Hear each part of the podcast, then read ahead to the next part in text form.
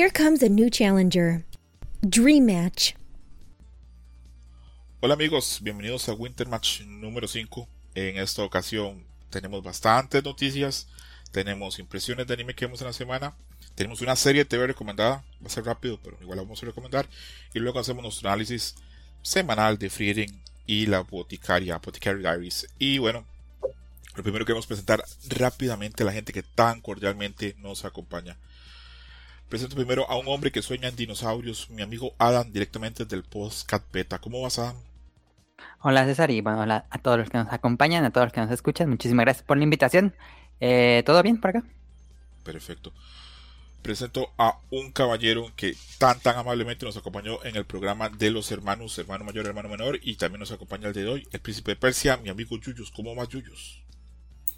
¿Qué onda amigos? Muy bien, muy feliz, muy contento de estar de regreso en un fall match. Me salté el, el, el de la semana anterior, pero bueno, luego son cosas que uno no puede controlar.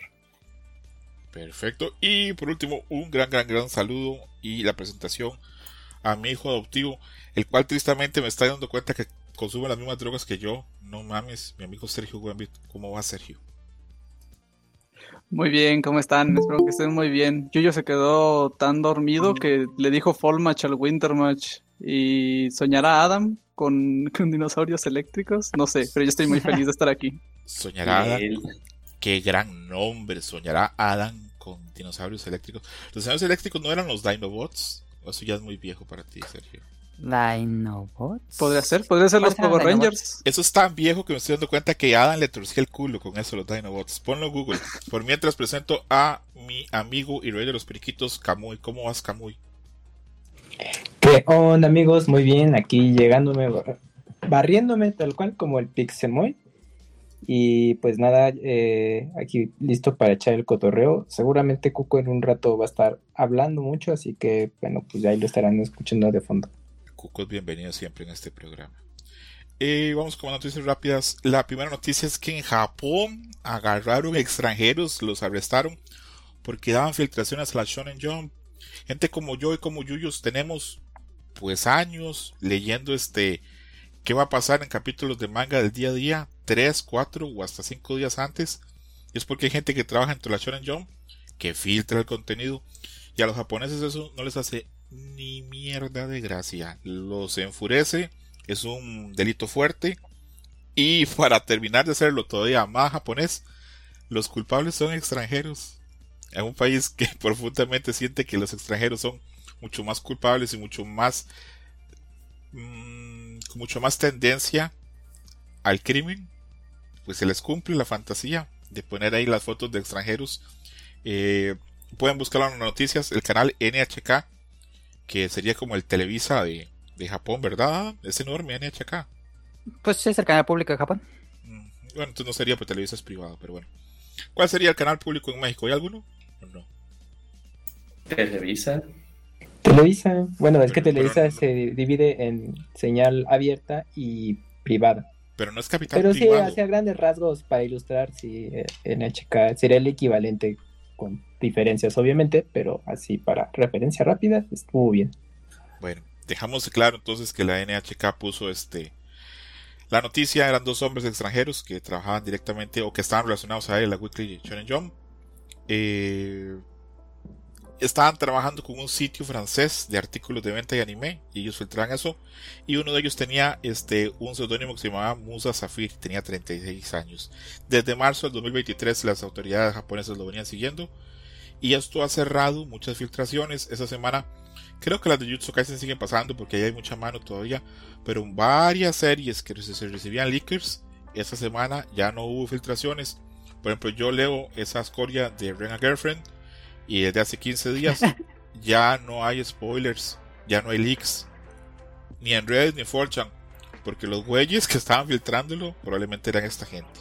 Entonces, pues, una noticia. Yuyos, ¿esto es triste o es una buena noticia para el sistema judicial japonés? ¿Tú qué crees?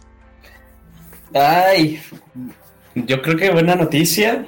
Eh, triste para, para, gente como yo, que, o sea, ya mis miércoles ya no tienen tanto sentido porque siempre me despertaba y decía, uy, leaks de Jujutsu Kaisen, no, eh, y ahora pues fueron hoy. Pero, pero bien por la justicia. No, no sé, la verdad no sé qué, este, qué, qué postura tomar, más que la de, pues yo lo sufro, pero bueno, ok, no hay tanto. Es una situación, este, con sentimientos encontrados, porque para nosotros eso no es nada, pero para ellos es pues, un asunto muy serio. Eh, te pregunto a ti, porque eres el único que sé que consume spoilers y leaks de estas cosas. Ah, se cuida mucho y Camuy más. Camuy se cuida mucho, mucho, mucho más todavía que nosotros. Y Sergio no sabe ni qué es eso. Entonces, pasamos al otro tema. Eh, las ventas este, de Freedom y Mao Mao han sido excelentes según la Nippon Television. Eh, el año pasado, el ingreso económico por series de anime para la Nippon Television aumentó en un 86.8%, lo cual es un vergo de varo. Entonces el anime está generando muchísimo dinero. No está llegándole a animadores y a los, la gente que trabaja en estudios, pero está produciendo muchísimo dinero. Y en el reporte que hace la Nippon Television, recalca que tanto Freedom como Apothecary Diaries fueron piezas claves para alcanzar el éxito de las cifras en distribución, sobre todo overseas, o sea, en el extranjero, en países en Occidente, como nosotros. En los foros los japoneses decían que era muy normal que Freedom hubiera funcionado porque maneja temas muy universales, pero están muy sorprendidos los japoneses que Apothecary Diaries haya funcionado también en Occidente. Están extrañados, creían que no era una serie que nos fuera a gustar. Adam, ¿tú entiendes, uno, el éxito de las dos series? Y la otra pregunta, ¿entiendes que los japoneses estén extrañados? ¿O crees que ese es un producto que a todas luces nos iba a gustar en Occidente? Ah, sí, recuerdo que en su momento puse el tweet de que el anime que, bueno, los animes que soportaron toda la industria fue Frieren Apothecary Diaries, y entre otras puse a um, Skip and Loafer, aunque esa no, no pegó tanto. Eh, no me sorprende que estas son las más exitosas. Me sorprende que este Jujutsu Kaisen, segunda temporada. Respecto a Mao, pues yo creo que sí, porque esa ni yo la esperaba, la verdad, y y es una serie que tiene temas muy, muy orientales. Eh, entonces sí me imagino que pues no pensaban que iba a ser un hit en Occidente. Pero qué bueno que, tengamos estos ejemplos de, éxito. Perfecto. Tercera nota muy rápida. Eh, esta semana, lo hablé ayer en el programa que grabé con, con Roberto y con, con mi amigo Hershus. Eh, hay rumores muy fuertes de que el modelo de ventas, el modelo de operación de Xbox va a pasar a, a que tiene actualmente a uno nuevo. Eh, hay sugerencias, hay muchos este, indicadores de que va ahora sus este, juegos este, exclusivos van a salir también este, para PlayStation en cierto periodo de tiempo, tal vez inmediatamente, tal vez en seis meses, etcétera. Yo no voy a hablar tanto de eso porque hay miles de programas que hablaron de eso y lo hacen mucho mejor que yo, tienen más conocimiento. Por ejemplo, viendo uno, aprendí que el rumor nace de que Xbox, los headquarters, compraron muchísimos dev kits de PlayStation 5. Y alguien me prendió la luz, dijo, ¿por qué estamos comprando? ¿Quién está comprando esos devs para Play 5? Esto me huele a que vamos a empezar a desarrollar para Play 5. Y ahí surge el run run y el boss en muchos foros y lugares y se empiezan a hacer averiguaciones, empiezan a salir insiders y explota. Entonces repito, no voy a enfocarme tanto en eso. Si quiero enfocarme en las consecuencias que está teniendo en la comunidad de Xbox. En estos días yo he visto tanto figuras importantes en la comunidad de Xbox como fanboys de Xbox están pasando una crisis existencial muy cabrona. Ellos se sentían muy identificados con la marca y se sienten traicionados. Kotaku hizo un artículo un día de estos que era como una burla donde se reían que los fans de Xbox decían ¿Por qué? ¿Por qué nos dejan pelear esta guerra solo? Vamos a morir en la orilla. Yo, verga, ¿cuál guerra están hablando? Y hasta esta semana me enteré yo, Adam, Adam, me enteré esta semana que todavía hay gente en peleas de guerras de consolas. Y claro, pues sí. Y no hay chavos, Adam, no son chavos. Son señores con panza, con barba, con entradas, o calvos, o hasta con canas, que pelean, que hacen de su puta vida una pelea de las consolas. Y se lo comenté ayer a, a Hershus y a, y a Robert. Ya lo voy a hacer otra vez acá. Yo tratando como de empaparme el tema, o un space de los que se hacían en Twitter o los que se hacen en Twitter, donde entraron cabezas de comunidad de Xbox, gente que habla solo de Xbox, hace programas de Xbox y tienen programas, este, tienen seguidores de 500 mil, 600 mil, hasta 800 mil personas en Twitter. Hicieron un space para hablar de qué estaba pasando. Primero hablaron muy tranquilos. a la mitad del programa ya se estaban reclamando diciendo, no, esto es tu puta culpa porque la empresa iba mal y tú no dijiste nunca nada, tú nos engañaste. Y la gente ya empezó como a atacarlos.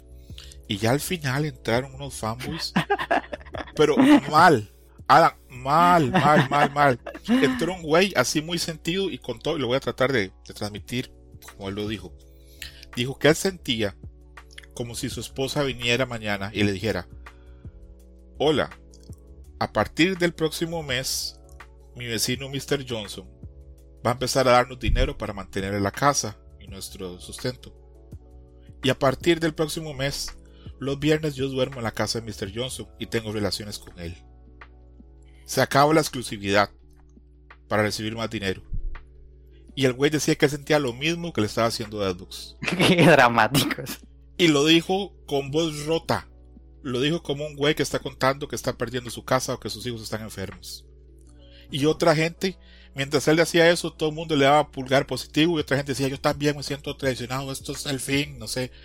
Y después de eso he visto otras reacciones muy fuertes. Por ejemplo, está el rumor de que Phil Spencer ya está despedido, que, lo, la, semana que viene simplemente pues un acto como de ceremonia. Eh, ayer vi que cerraron Toys for Pop, que es la empresa que hace los juegos de Crash. Este, las noventa y tantos picos de personas ya están despedidas. En sitios web de, de, venta de juegos, este, en eBay, el Xbox Series X está en 350 dólares y va a bajar más. He visto ya pantallazos de gente en Twitter que lleva sus consolas de Xbox Series X a GameStop y le dice, denme lo que pueda por esto ahorita porque sé que la otra semana va a valer menos. Entonces, estamos pasando una crisis o la gente que son fan de Xbox, de la marca o fanboys muy metidos, está pasando por una crisis muy pesada. Entonces, quiero saber, voy a preguntarle uno por uno a ustedes, ¿qué han visto de la crisis que están pasando los fans de Xbox y qué opinión les genera? No me hablen de que, ah, bueno, es que esto es normal porque Microsoft va a cambiar de modelo. No, eso no quiero saber. Eso lo van a hablar otros programas y todo bien. Quiero saber qué opinan ustedes de la crisis de los fans de Xbox. Comienzo con Adam, luego Yuyos, luego Camuy y luego Sergio. Adelante, Adam. Pues yo los he notado muy a la defensiva, como si realmente con los que he visto, he escuchado en algunos podcasts y bueno, he leído en Twitter, como muy dolidos, pero muy a la defensiva de que ven algún meme de, la, noticia y ponen alguna justificación o ponen este eh, que no les guste ese meme o algo así medio agresivo, como que están en defensivo, modo defensivo agresivo estas personas, um, es lo que yo he notado, como que yo he puesto algunos que otros memes, no me ha llegado nada de hate o algo así, pero sí he visto otros grandes memes que sí la gente se pone como muy enojada. Y siento que en México pega mucho porque México es muy, eh, pues, completamente región Xbox. Eh, y sí, sí he notado esa, pues, dolidos eh, a la defensiva de, la situación. Digo, todo, todo, todo de rumores. Hasta la próxima semana vamos a ver qué pasa. Pero, pero sí es lo que yo he sentido que he visto, por lo menos en mi burbuja social. Ok, ok. Yuyos, en tu percepción, en tu círculo, tu timeline, ¿cómo has visto que ha reaccionado el fan de Xbox esta semana tan difícil? Ah, yo más que nada los he visto, bueno, no, no es que también dentro de mi timeline eh, haya mucho fan de Xbox, sino más bien es mucho eh, fan gamer.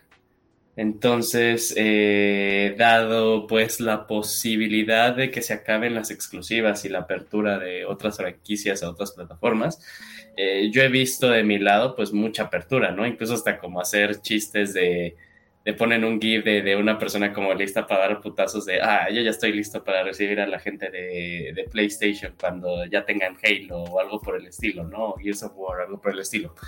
Eh, sí, de mi lado los he visto como que muy eh, muy abiertos, incluso también como dando argumentos, más bien, no, no, no, no correctos, yo creo que los argumentos correctos, que pues al final, pues digo, Xbox de cierta forma es, una compañía que busca revenue. Y si esto significa al final eh, que, que, el revenue lo van a obtener de los lugares, más bien tal cual por software, eh, pues es el movimiento más lógico, ¿no? Más que nada de que en aspectos de arquitectura de ambas, eh, de ambas plataformas, y me, refiero a Play 5 y, Xbox, son muy similares, ya orientándose casi casi a una infraestructura muy similar a lo de la PC. hacia donde están yendo, pues también de cierta forma un diferenciador eh, de, por qué seguir desarrollando para una plataforma si ya básicamente desarrollar para una, sino que está desarrollando para ambas, pues también es, es, es, lógico y también no, no se le ve como de...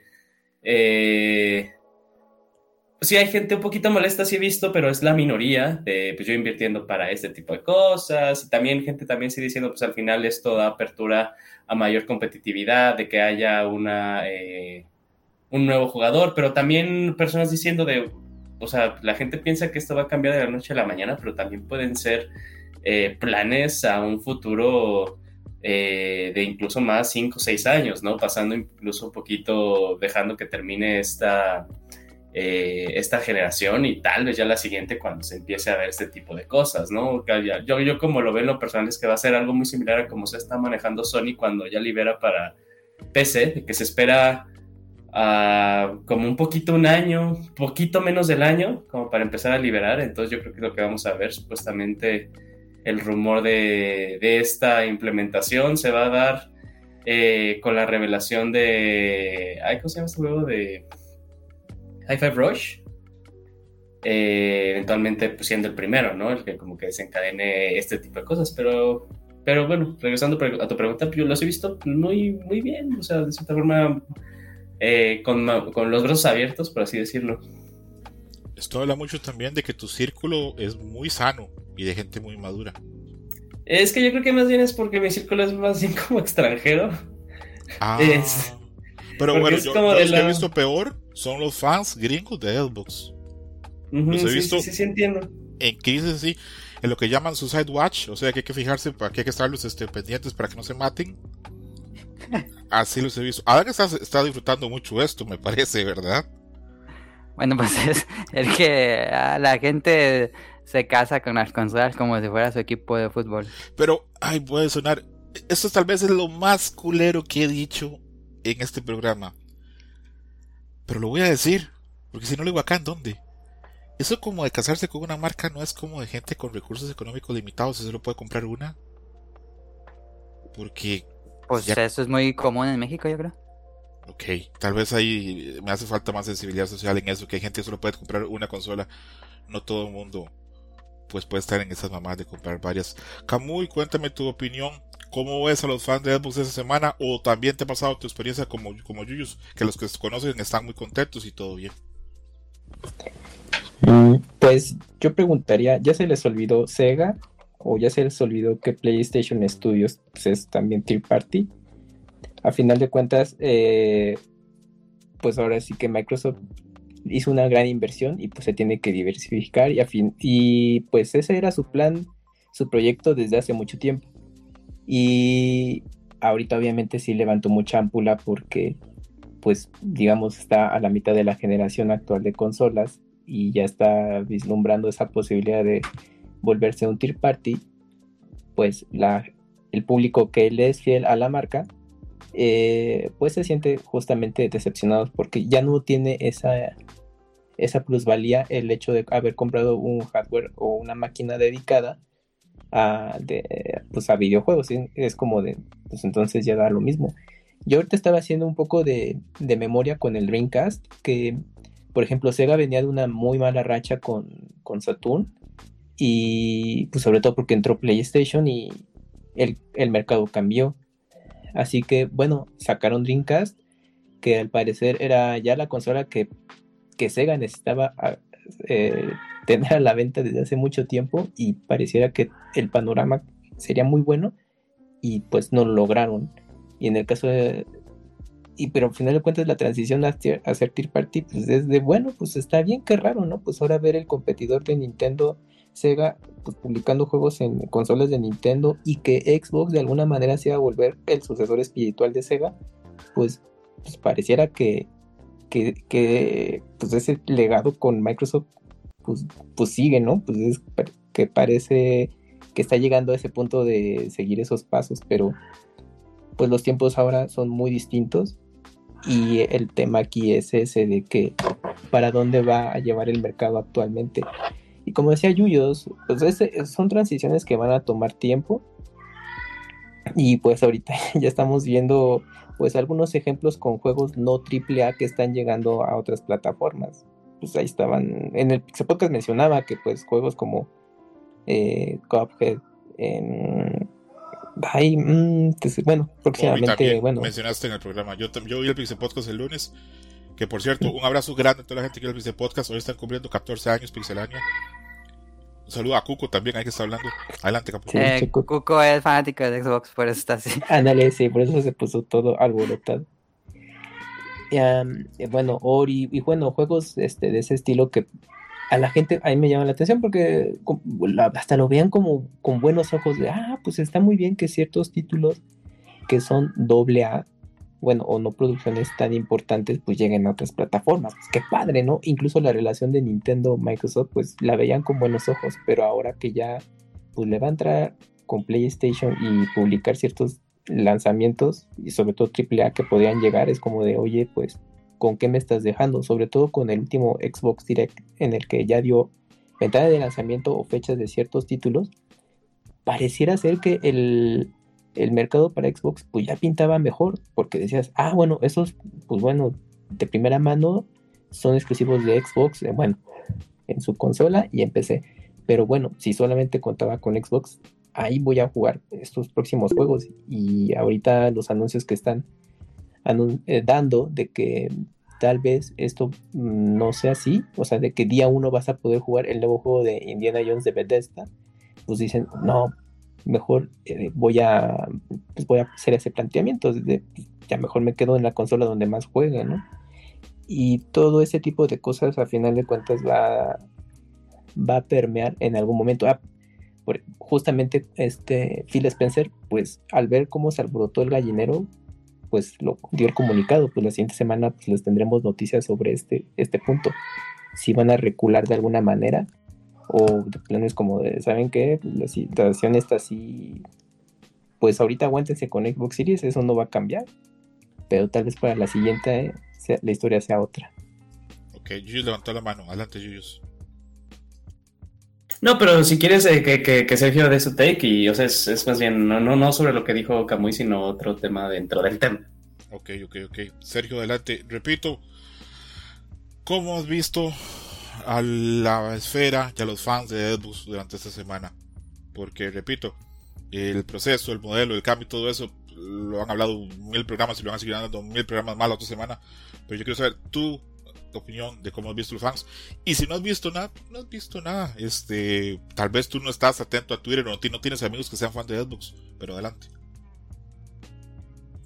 Mi, de hecho, mi círculo de Twitter creo que es muy cerrado pero no sigo a mucha personalidad exclusivamente de Xbox. De hecho, fíjate, la mayoría de cosas que, que más prominentemente he visto sobre el tema son los memes de Adam, que son bastante buenos, por cierto.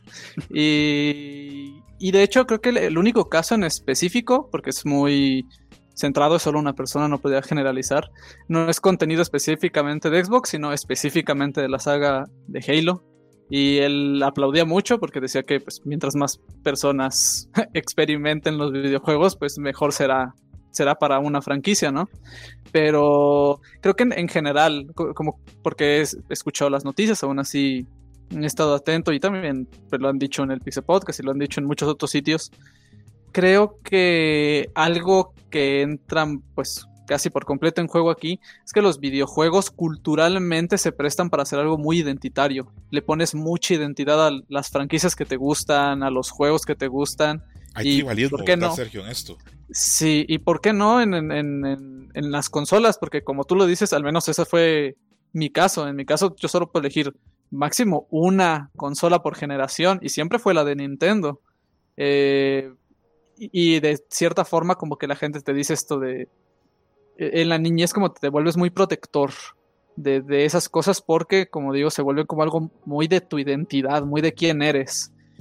Y pues puedo entender que pues, la consecuencia de eso es que hay personas que se sientan atacadas o, como lo habías dicho tú, traicionadas cuando ese tipo de cosas de identidad como que no las puedes manejar del todo.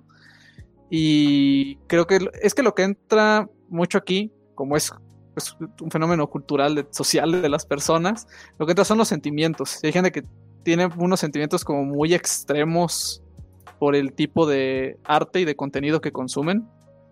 Eh, pero al mismo tiempo no creo que sea para tanto. O siento que ahí hay un miedo muy latente y ese miedo se está dejando ver en decir cosas que son desproporcionadas. Por eso dijeron, espérense un poco que digamos las cosas primero.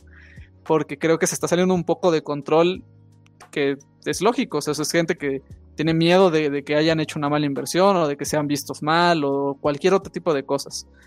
Eh, pero me parece lógico la respuesta que se ha dado y afortunadamente también estamos en un como momento de la historia donde a pesar de que hay mucho eh, enojo y hay como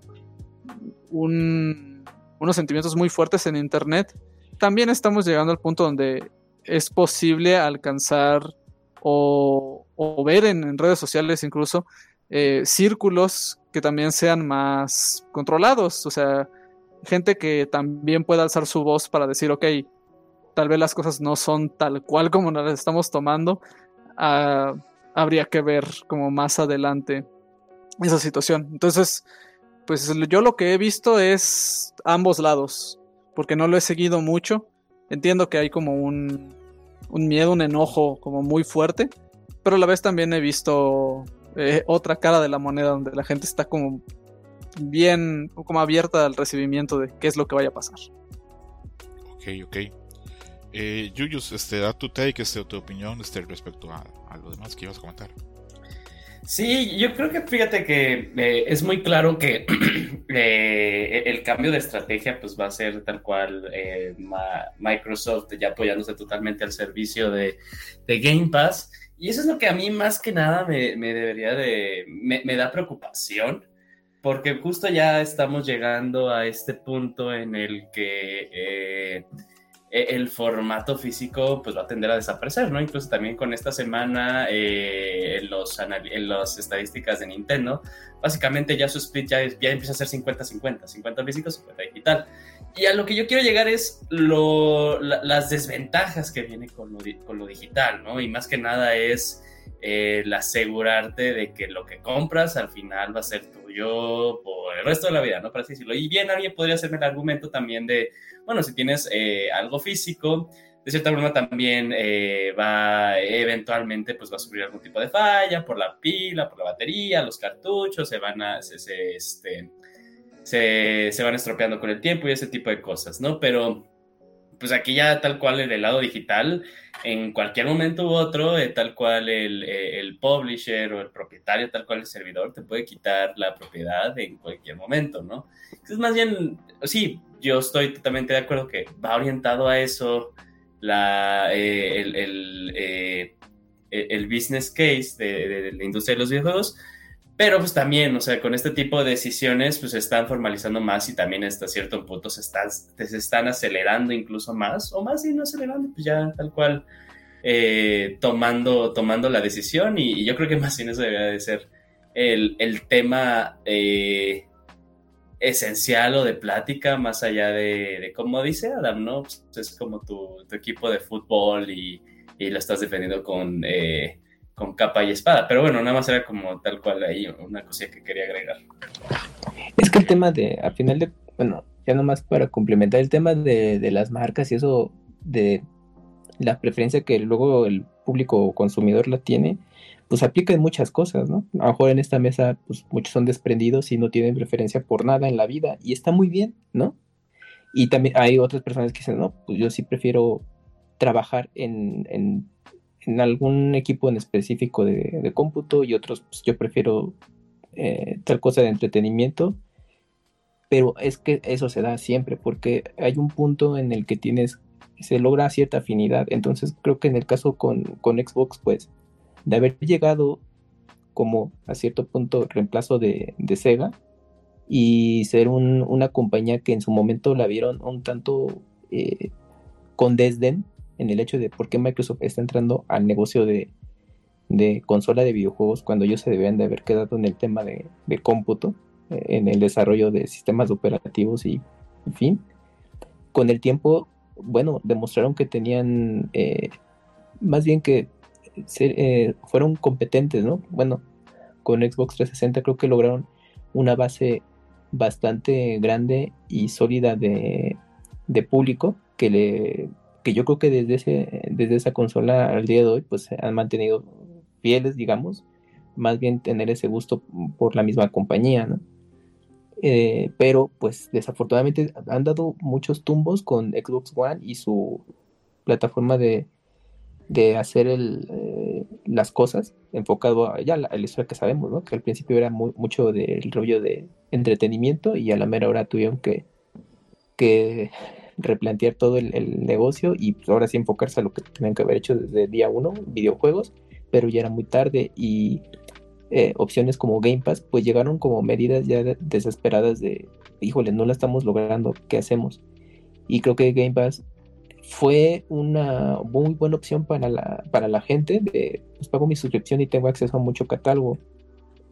Pero pues mantener un, un sistema así pues salía muy caro y súmale su compra de desmedida de estudios, ya fue un, proyecto que pareciera ser que pues no les está no les está funcionando. No sé qué pensaban si con comprar todo ya día uno iban a salir los juegos así un chingo y pues como ya sabemos toman demasiado tiempo de desarrollo y ahorita vamos a tener que replantear el, el negocio y pues es, justamente yo creo que es más la incertidumbre pues por parte de cómo se vayan a mover las cosas y pues bueno, la tendencia es esa. No queda más que esperar. La siguiente semana a ver qué, qué anuncio da Microsoft en ese sentido.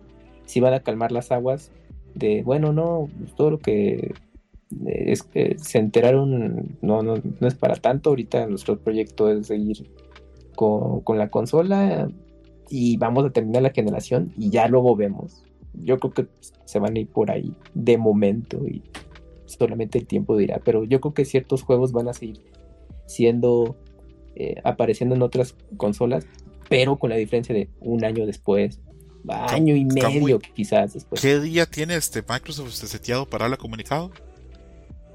Creo que el próximo martes, si no mal recuerdo, no okay. me acuerdo muy bien el día, pero sí, o sea, la siguiente semana, a principios, ya ahí pues, darán novedades respecto a todo lo que se ha estado diciendo y lo vamos a estar conversando para ver qué pasa este pues con resultados.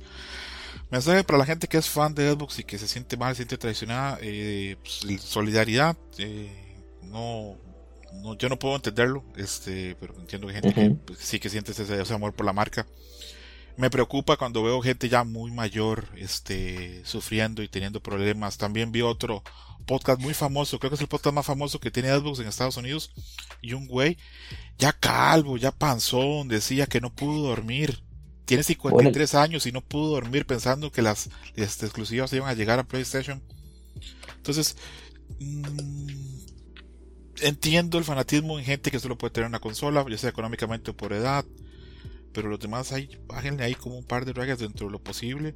Y como gran fan de Sega que experimentó la época en que se cerró Sega, pues él se envió solidaridad. Porque el cierre de Sega fue durísimo. Yo soy de los que creo que lo que perdimos cuando cerró Sega pues, como fabricante de hardware no lo recuperamos nunca.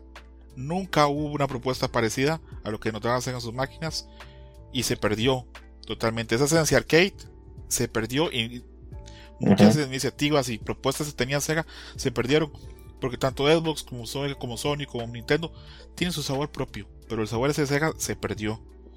Y mi último punto, ya con esto cierro, es que pues a ver qué pasa, porque yo sí no quiero que quede como, como usuario de, de PlayStation y como fan de PlayStation, yo soy fan de PlayStation.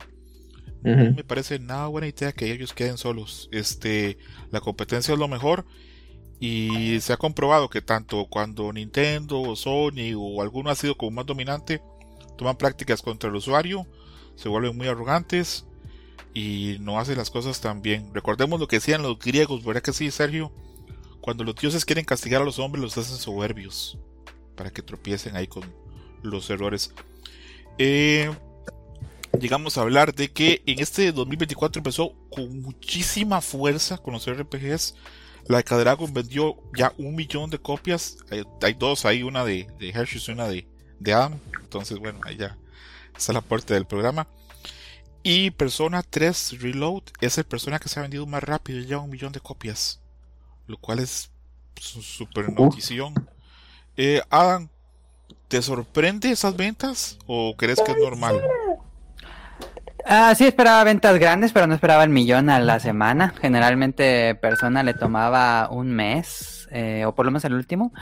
Ah, entonces sí, qué bueno que un millón en una semana es muy bueno para series de franquicias que son muy de nicho, Yakuza especialmente. Como que Persona, después de Persona 5 se volvió muy, muy, muy, muy popular. Eh, Este, pero Ya- Yakuza o Like a Dragon sí la sentía mucho más de nicho, entonces me sorprendió mucho que en una semana llegaron al millón de unidades. Creo que eso fue mucho por la reseña, la re- bueno, las reseñas en general que tuvo el juego. eh, creo que ayudó mucho y, y pues no sé si nueva gente está probando el juego o realmente habíamos muchos fanáticos de Yakuza, pero me alegra que, que Persona y, de, y Like a Dragon lleguen tan rápido al millón. Em, buenas noticias, creo yo. En un mundo donde Power es tan exitoso, me alegra que, que estos RPGs de nicho consigan ¿Ves? buenas Todavía hay fe en la humanidad. Sí. Ahí Bueno, está, sí. ya ven. Mientras unos dan tumbos, mira, otros están tienen éxito. Así es la vida. Sí, bien por, bien por Sega, porque los dos este, son parte, digamos, de, de su propiedad intelectual. Porque, bueno, personas más propiamente datos, pero bien por Sega en este momento. Y pues sí, gran noticia. ¿Será? A veces pienso que es que ya han pasado los años y ya se asentó, ya ese nicho de JRPG se ha hecho muy grande y yo creo que no, a veces no nos damos cuenta.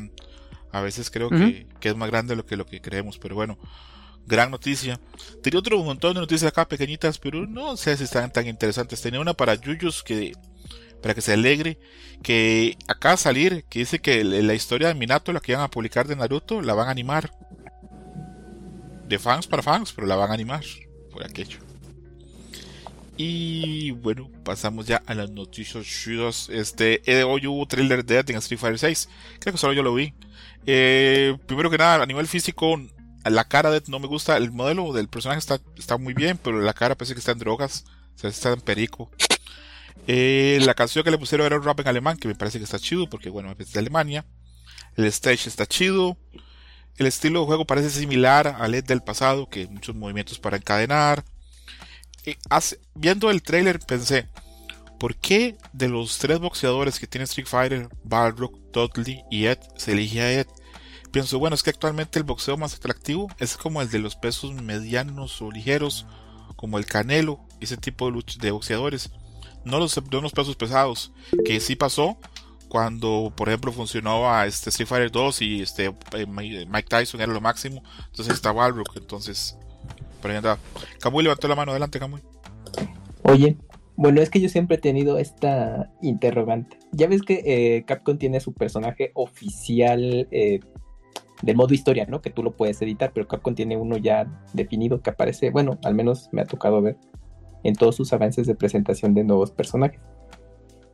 Y pues puedes a pensar si los de Capcom o alguien del equipo es fan de Mbappé porque tiene el tipo porque hasta los colores, o sea, no, no sé, o sea, yo siempre ahorita estaba viendo el avance y dije, ay, mira, está el, este, Mbappé que siempre utilizan para... bueno, no sé si a ti te recuerda, pero, o sea... No, sí, tiene que- algo, tiene algo, tiene algo. Tiene algo, porque Capcom día uno de crea tu personaje y entonces ya lo estaban ahí eh, personalizando y dije, oye, se parece Mbappé. Bueno, pues igual, pues mera coincidencia, pero ya después vi que en sus siguientes avances y todo eso para mostrar personajes o cosas adicionales al juego, siempre lo usaban. Y ahorita en este reciente vuelvo a aparecer y dije, bueno, pues yo creo que alguien de Capcom pues le gusta el foot, le gusta el, el, el jugador, dijo, ya que se quede, ¿no?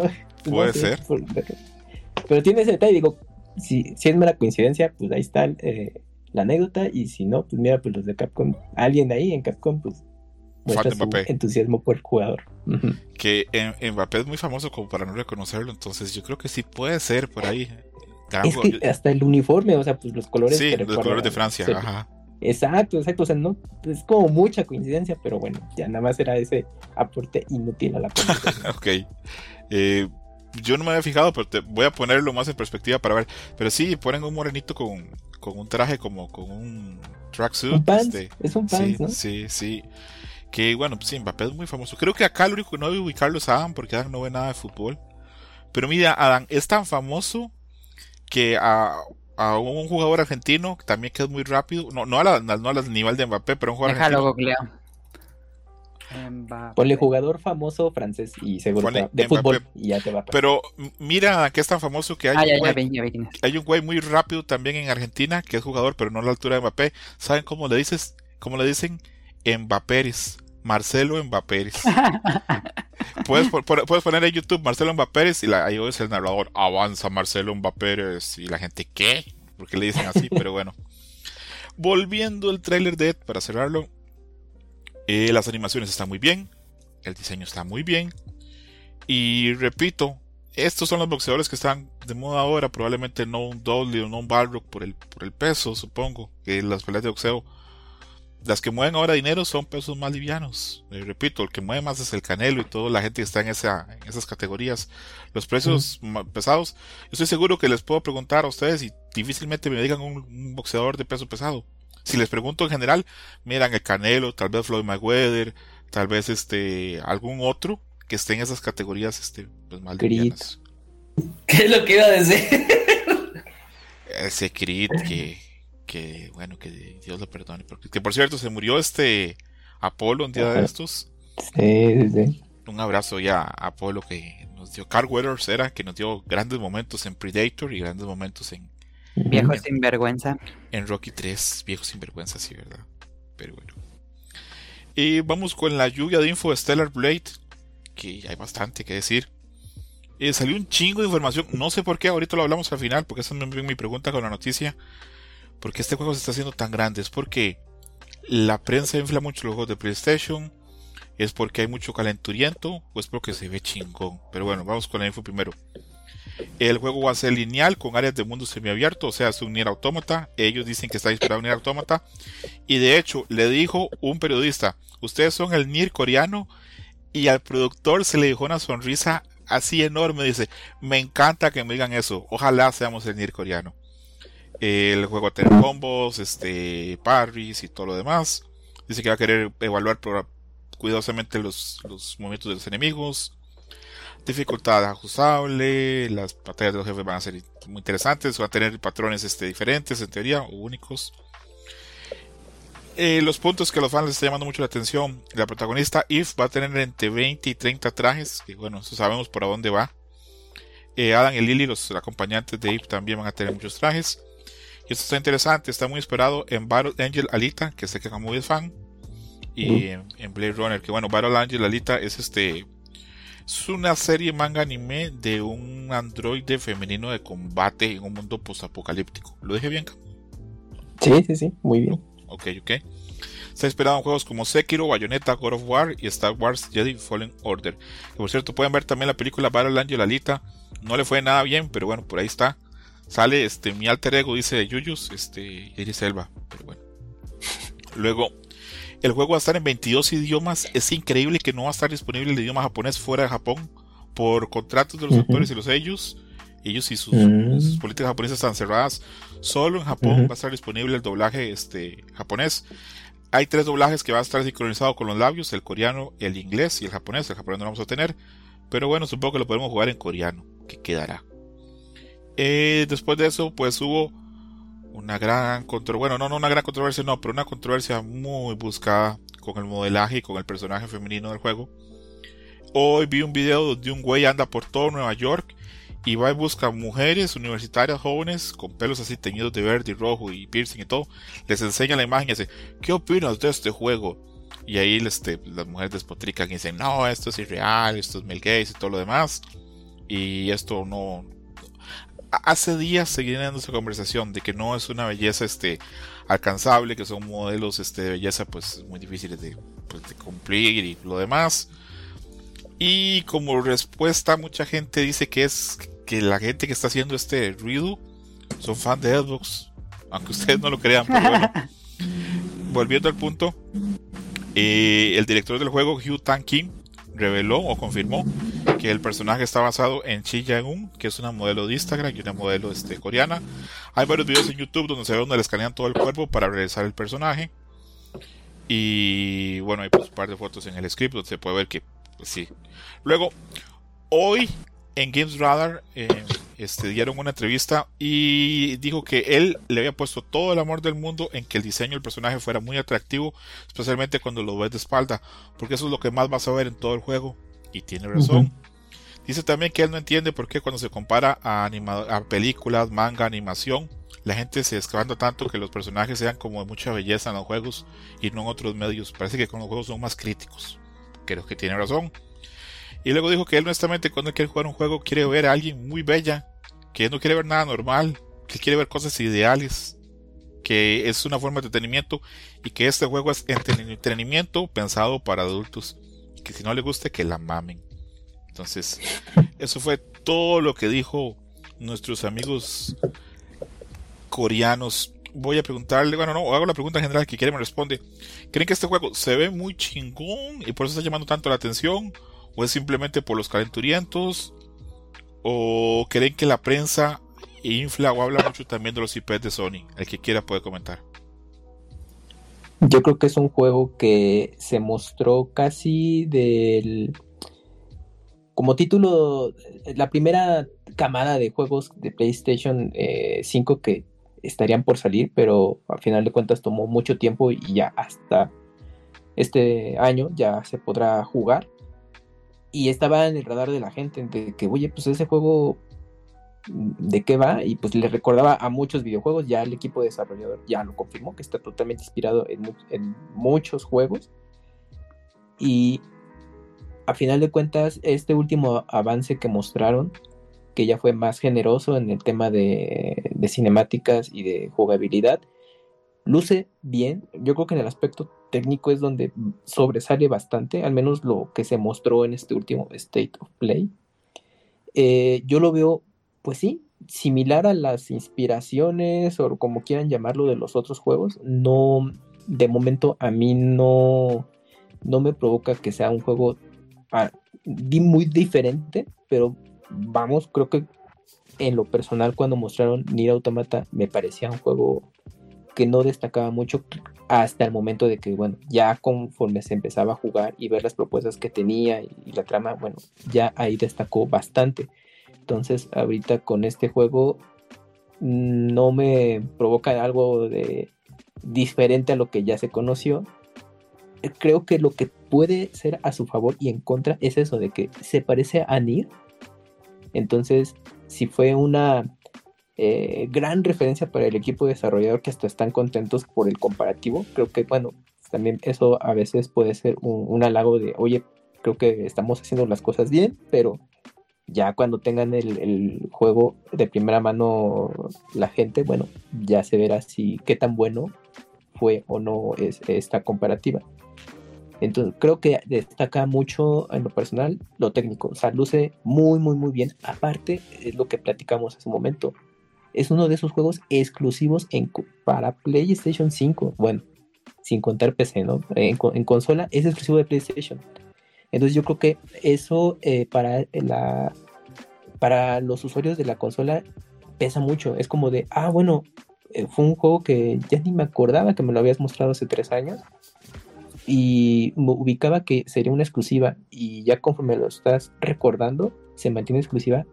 Pues pesa mucho en, en la gente interesada, bueno, que tiene la consola es es un juego que pues tengo que tener en cuenta para el catálogo exclusivo, solamente ahí lo voy a estar jugando. Creo que eso es lo que está jugando ahorita a su favor, que es un juego que en portento gráfico luce muy bien y es exclusivo y la línea de juegos de PlayStation pues va por esa, ¿no? De darte experiencias visuales muy altas y que sean exclusivos.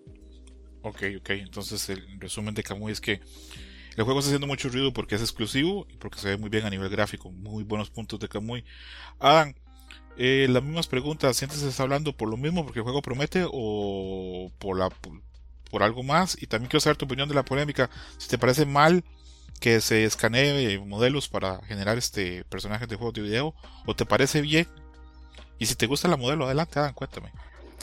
Fíjate que al contrario, por lo menos en mi burbuja social, no, no, no pegó tanto, eh. La gente vi un par de tweets, todo eso, pero en general no he visto tanta emoción por el juego. Espero que haga más eh, cuando salga y que realmente sea un buen juego. Eh, pero lo veo normal. Tampoco creo que sea como el juego más esperado del año. Este, en general se ve muy bien. Me preocupa la experiencia o la poca experiencia del, del estudio. Eh, ojalá, ojalá que no. Porque ocupamos más IPs nuevas. Realmente hace falta en este, en esta industria le hacen falta muchas IPs nuevas. Entonces, eh, siempre aplaudible que llegue, que lleguen nuevos equipos, nuevas franquicias. Eh, respecto a la polémica del cuerpo de la chica, eh, pues yo sí no quiero sonar uh, conservador, digo, no, al contrario. Uh, pero es que pues es una fantasía, es una fantasía, realmente creo que eh, no le veo problema. Pues es un juego, es está establecido que es en un futuro muy lejano. Es un juego que no plantea un escenario histórico real o un personaje histórico real. Es toda una fantasía, no le veo ni un problema. Bayonetta igual, eh, Tubi. No, yo no le veo problema. Igual con hombres, ya sea Hulk, porque no se ha dicho eso de Hulk desde hace años y años y años. Este, entiendo que por el género mujer eh, podría causar este escosor, pero no le tengo, yo no le veo problemas, incluso pues estaría interesante preguntarle, como dijiste, a, a, mujeres qué piensan del cuerpo, si es bueno o malo que tengamos personajes así, pero yo, considerando que esto es una fantasía, que es un videojuego de algo fantástico, entonces no le veo ni un problema. Ok, ok, ok. Eh, Julio, ¿algo que aportar a, la conversación o seguimos este, ya con el otro tema? Mm, pues más allá de, de, si se ve bueno o no, estoy de acuerdo con Camuy. Yo creo que lo que más resalta de este juego es el aspecto técnico.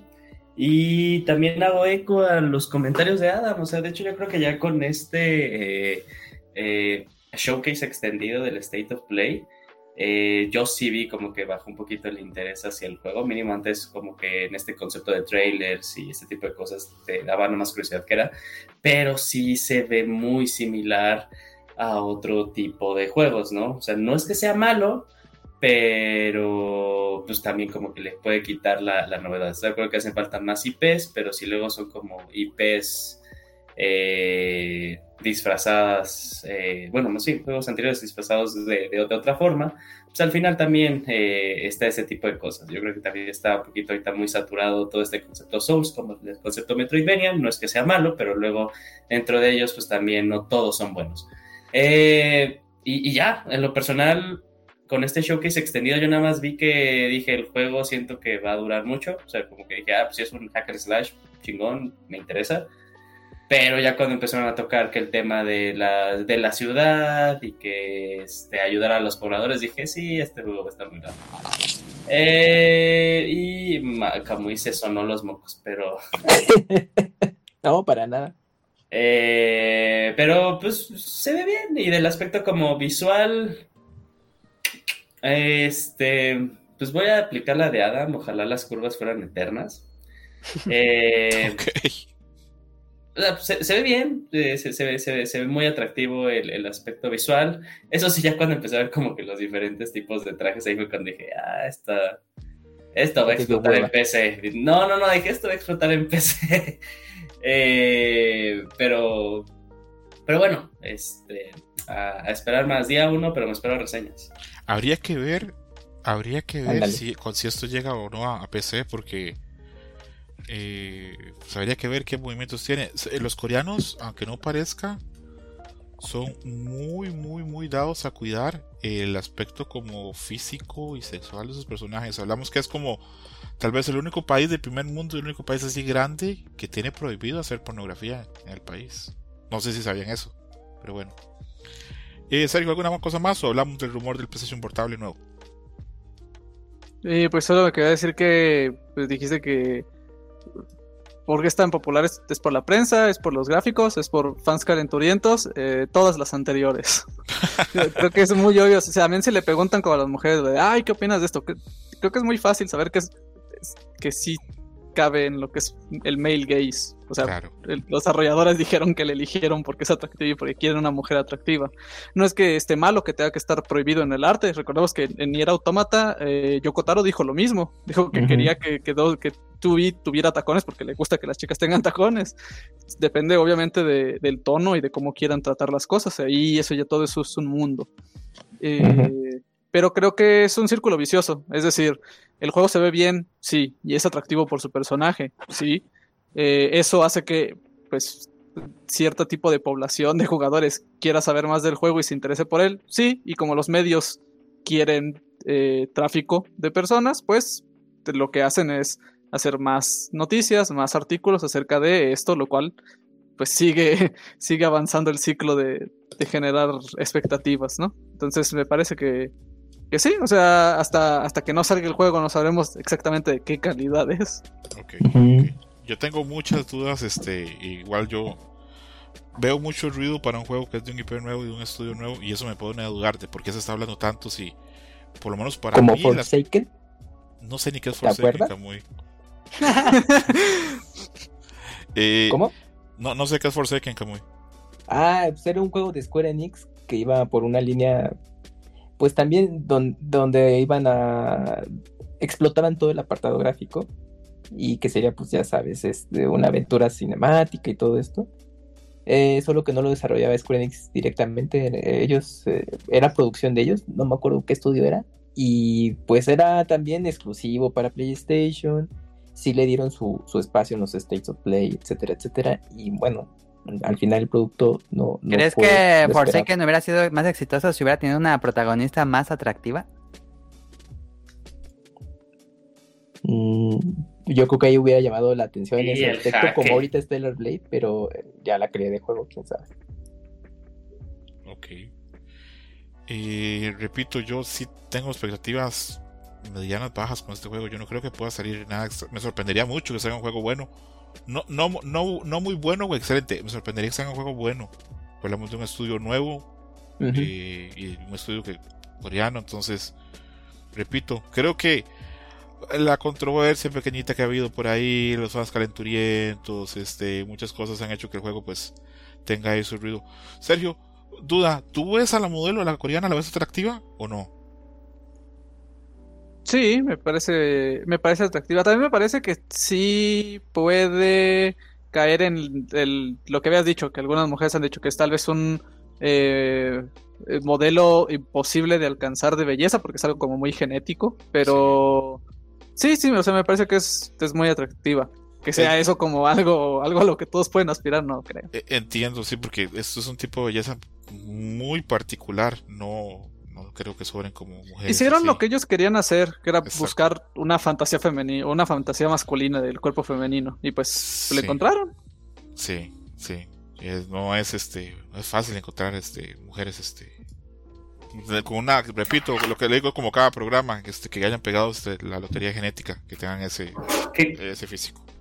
que sí, que sí incluso dice mucho incluso de del mismo juego, ¿no? A lo que se le da valor y no. O sea, yo, yo sí recuerdo, repito, ¿no? Repito, cuando recién comenzó Stellar Blade como teasers, decías de qué va, sí decías, está, está atractiva eh, la, la protagonista, pero te generaba duda, ¿no? Lo que sí veo eh, ya ahora después es con este tipo de, de, del trailer, este tipo de cosas, o sea, sí hubo mucha gente que yo escuché que decía que se ve como una historia genérica. Y yo opino lo mismo. O sea, yo, yo, yo lo vi y dije, ah, ya no estoy interesado en el juego, ¿no?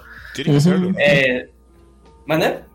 tiene que ser algo genérico. Si fuera algo muy especial, no creo que funcionaría esto, la verdad. Sí, pero te refier- me, me refiero a que como que todo es genérico, ¿no? O sea, es genérico en cuanto a gameplay. Te digo, o sea, yo, yo veo muchos juegos ahí, ¿no? Eh, Este, veo muchos juegos ahí que ahí también dije, ah, no, y aparte pues le metes eh, este concepto de, de RPG que ya luego meten todos los desarrolladores nada más por el simple hecho de que quieren que el juego tome Dure más eh, la mayor parte de- de- del tiempo, como hizo Kamui. Y pues ya también hay, hay un tipo de, eh, de sector, yo ahí incluido, en el que pues, eso ya tal cual nos, nos hace que inmediatamente dices, no, ya, ya, ya no, ya, ya Que no dure es 10 un- horas, pero que sean así derechitas y ya no quiero estar. O, o incluso deja, de- deja ese tipo de cosas, o sea, incluso también en, en lo, en, en lo que ya has visto muchas veces, si hay algo diferencial, es muy bueno. Un gran ejemplo es Prince of Persia. Prince of Persia se me hace que dura muchísimo por un Metroidvania, está como Mm. tirándole a un Hollow Knight, 20 Ujú. Pero solo las grandes 20 horas, ¿no? Este, hay, hay que yo escucho que son buenos, eh, Ender Lilies, que los jugué como dos horas y dije, ay, es otro más del montón, ¿no? Y lo dejé de jugar. Eh, pero hay diferenciales, ¿no? Aquí tal cual es que sí el juego tiene que, este, va a tener que resaltar de, de una forma ya en, en- también un tipo de género que ya está muy, pero muy explotado, que vienen siendo pues estos souls, souls, souls de, de- tienes que poner atención al, al- al jefe, o también aunque le pongan nada es más movido y ese tipo de cosas, va a tener que diferenciarse, ¿no? El último que se diferenció fue Lies of Pi, eh, que, o sea, tampoco le fue bien en, en, en ventas, pero le fue bien en recepción crítica, ¿no? Pero pues bueno, este. Eh, ojalá también dentro de todo, como producto, no solo del aspecto visual que se quede, pues sea, sea algo, algo muy bueno, ¿no? Porque digo, tú ves esto, bueno, en mi lado, tú ves esto y ves el de Wukong, y el de Wukong a mí se me hace mucho más atractivo, ¿no?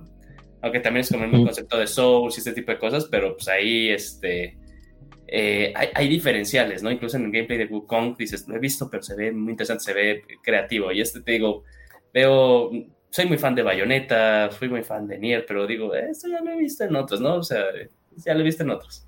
La tiene muy difícil este juego para realmente para causar una diferencia con las otras cosas que hay en el género.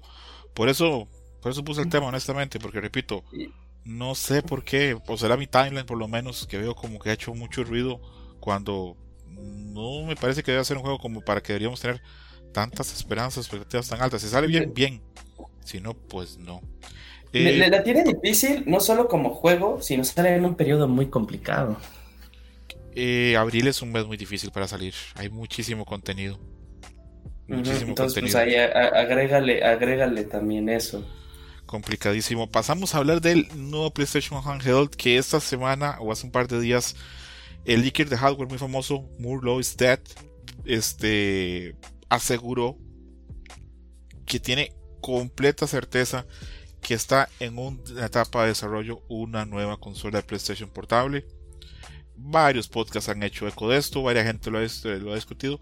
La mayoría de la gente coincide que el éxito del Steam Deck tiene que haberle hecho así como un guiño a, a la gente de tanto de Xbox como a la gente como de Sony diciendo hay un público que quiere una consola portátil donde pueda jugar sus juegos portátiles donde pueda jugar su catálogo ya existente y están dispuestos a pagar más de 400 o 500 dólares por ello y que se está viendo beneficiado por las exclusivas de Xbox las exclusivas de Sony que están en esas consolas entonces ustedes están dejando dinero, están perdiendo dinero que podrían estar capitalizando.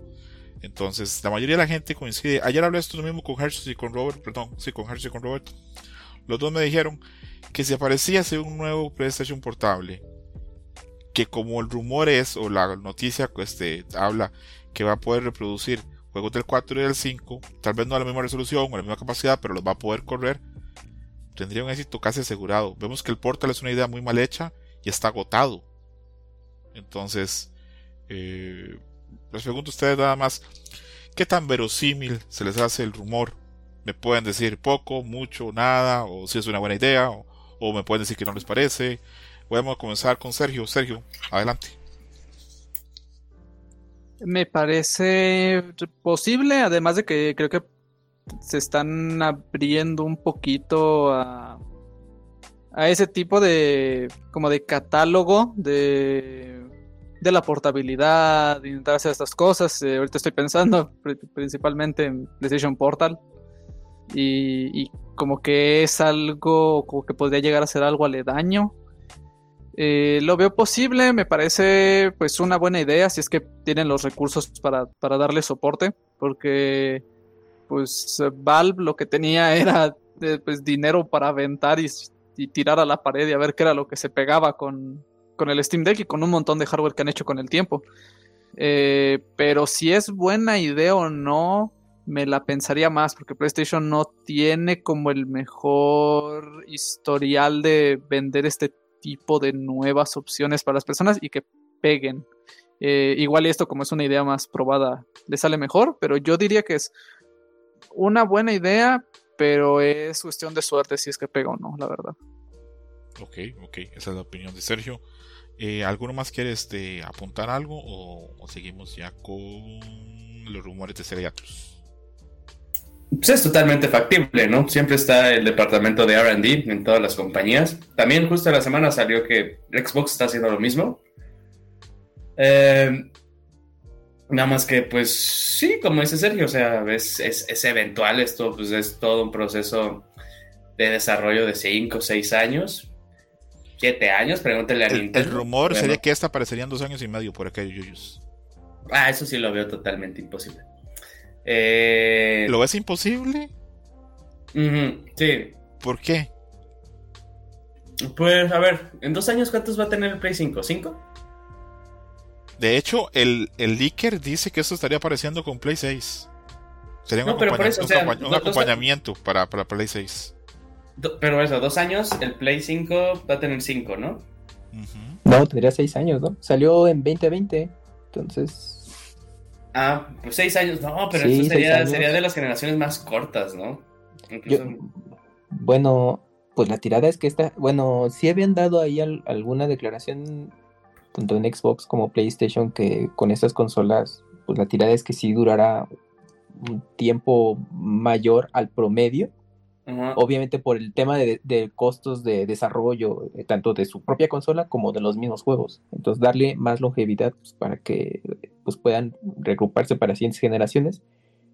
Yo mm, eh, especularía que quizás para 26, pues, 27 ya hay, haya noticias respecto a pues, sucesor de PlayStation y ver si va a ser, van a seguir esa tendencia de consola híbrida, que yo creo sí es el camino que le van a apostar, porque eh, bueno, con Nintendo Switch, pues ya sabemos esa historia. Ya con el tiempo se vio que sí fue un- una apuesta adecuada por parte de la compañía. Y ahí tenemos eh, a, bueno, a otras compañías que no son competencia directamente, bueno, que están en el mercado como PlayStation, Nintendo, Xbox, sino que ahí está el Steam Deck, que ellos por su cuenta es de, ah, pues queremos hacer una, un portátil que a cierto punto es la compatibilidad con PC y, y la tendencia es hacer esas, con, esas computadoras portables, digamos, y que han funcionado bien.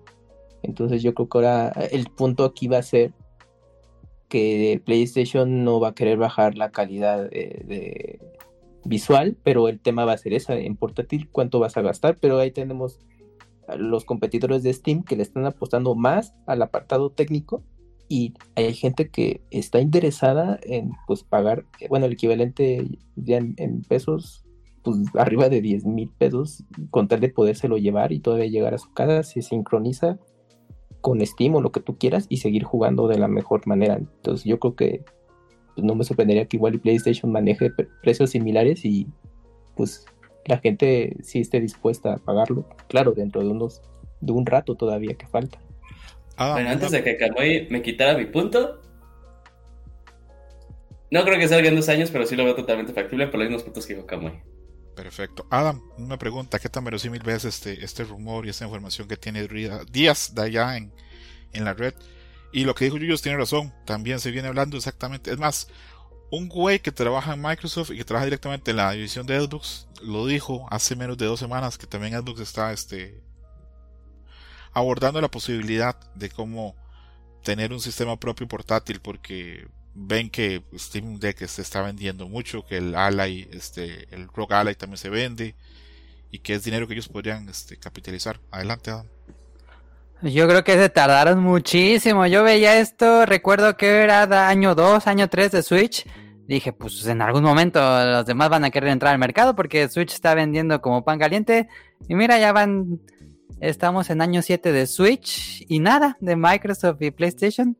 Eh, entonces van muy tarde, veo que es muy posible el rumor. Yo sí creo que van a terminar saliendo eventualmente pero ya van muy tarde. Eh, a mí personalmente no me interesa mucho porque mi forma de vida es muy ermitaña, entonces eh, siempre que me pongo a jugar trato de que sea en la televisión. Sí, no me interesaría mucho, pero eh, hay un mercado gigantesco ahí, el Switch lo demostró. Ok. Vamos pasando con los rumores de Midori de Sega. Ah, no, Yuyos Ah, Yuyos, la mano. la Adelante, mano. Yuyos. Yo creo que no van tarde. eh, más que nada porque incluso con la salida del Rogue Ally y el Steam. Deck, eh, se ha comprobado que una máquina portátil corriendo a specs altos no le dura la batería. Entonces yo creo que, en, que ahora más bien es la, la, carrera de cómo asegurar un performance para estos tipos de juegos nivel Play 5, Series X, eh, y que también te asegure un buen performance de la máquina en cuanto a su eh, en cuanto a su batería sin comprometer también el aspecto eh, ergonómico o la arquitectura de la misma del mismo aparato o sea se ha estado rumoreando mucho que este o sea el, nuevo Switch va a ser con una pantalla de, 8 ¿qué es? 18 o 8 pulgadas, no sé, bueno, va a ser más alta. Va a ser más, va a ser más grande que el Switch actual, ¿no? Y es justo por eso, o sea, porque se necesita más poder, se necesita una carcasa más grande para meterle más tecnología, ¿no? Entonces, eh, yo sí difiero un poco, bueno, no difiero un poco, difiero mucho de, Adam. No creo que vayan tarde, porque más bien ahora esa es la carrera de cómo aseguramos sin comprometer batería, sin comprometer tamaño. Entonces, pues también, o sea, porque ni la tiene ganada el Steam Deck, ni la tiene la ganada el Rogue Ally porque hasta eso siguen siendo eh, aparatos complementarios, ¿no? No, no, no sigue, sigue sin tener un, un, gran mercado, un gran share of our market de, de, ese lado. Eh, y justo, o sea, pues tal cual, el que sí lo tiene de ganar es Nintendo porque siempre le ha tirado a, este, a, no specs tan altos en sus videojuegos, ¿no? O sea, eso te, y eso es te, te, te, pagan que puedes salirte con las tuyas un poquito con tecnología no tan a la punta, que no requiere tanto consumo y también en tiempos de desarrollo, ¿no? Pero pues este, van a ser unos siguientes años muy interesantes, ¿no? Muy interesantes de, de las cosas que puedan salir nuevas, pero yo sí creo que algo que sí mostró, y ahí sí tiene totalmente razón Adam, el Switch, el Steam Deck, el Rogala y todas las cosas que están saliendo, incluso los... Eh, los handheld eh, portátiles, es que pues el handheld eh, está teniendo un renacimiento, ¿no? Y ahí hay un, eh, pues un mercado muy interesante.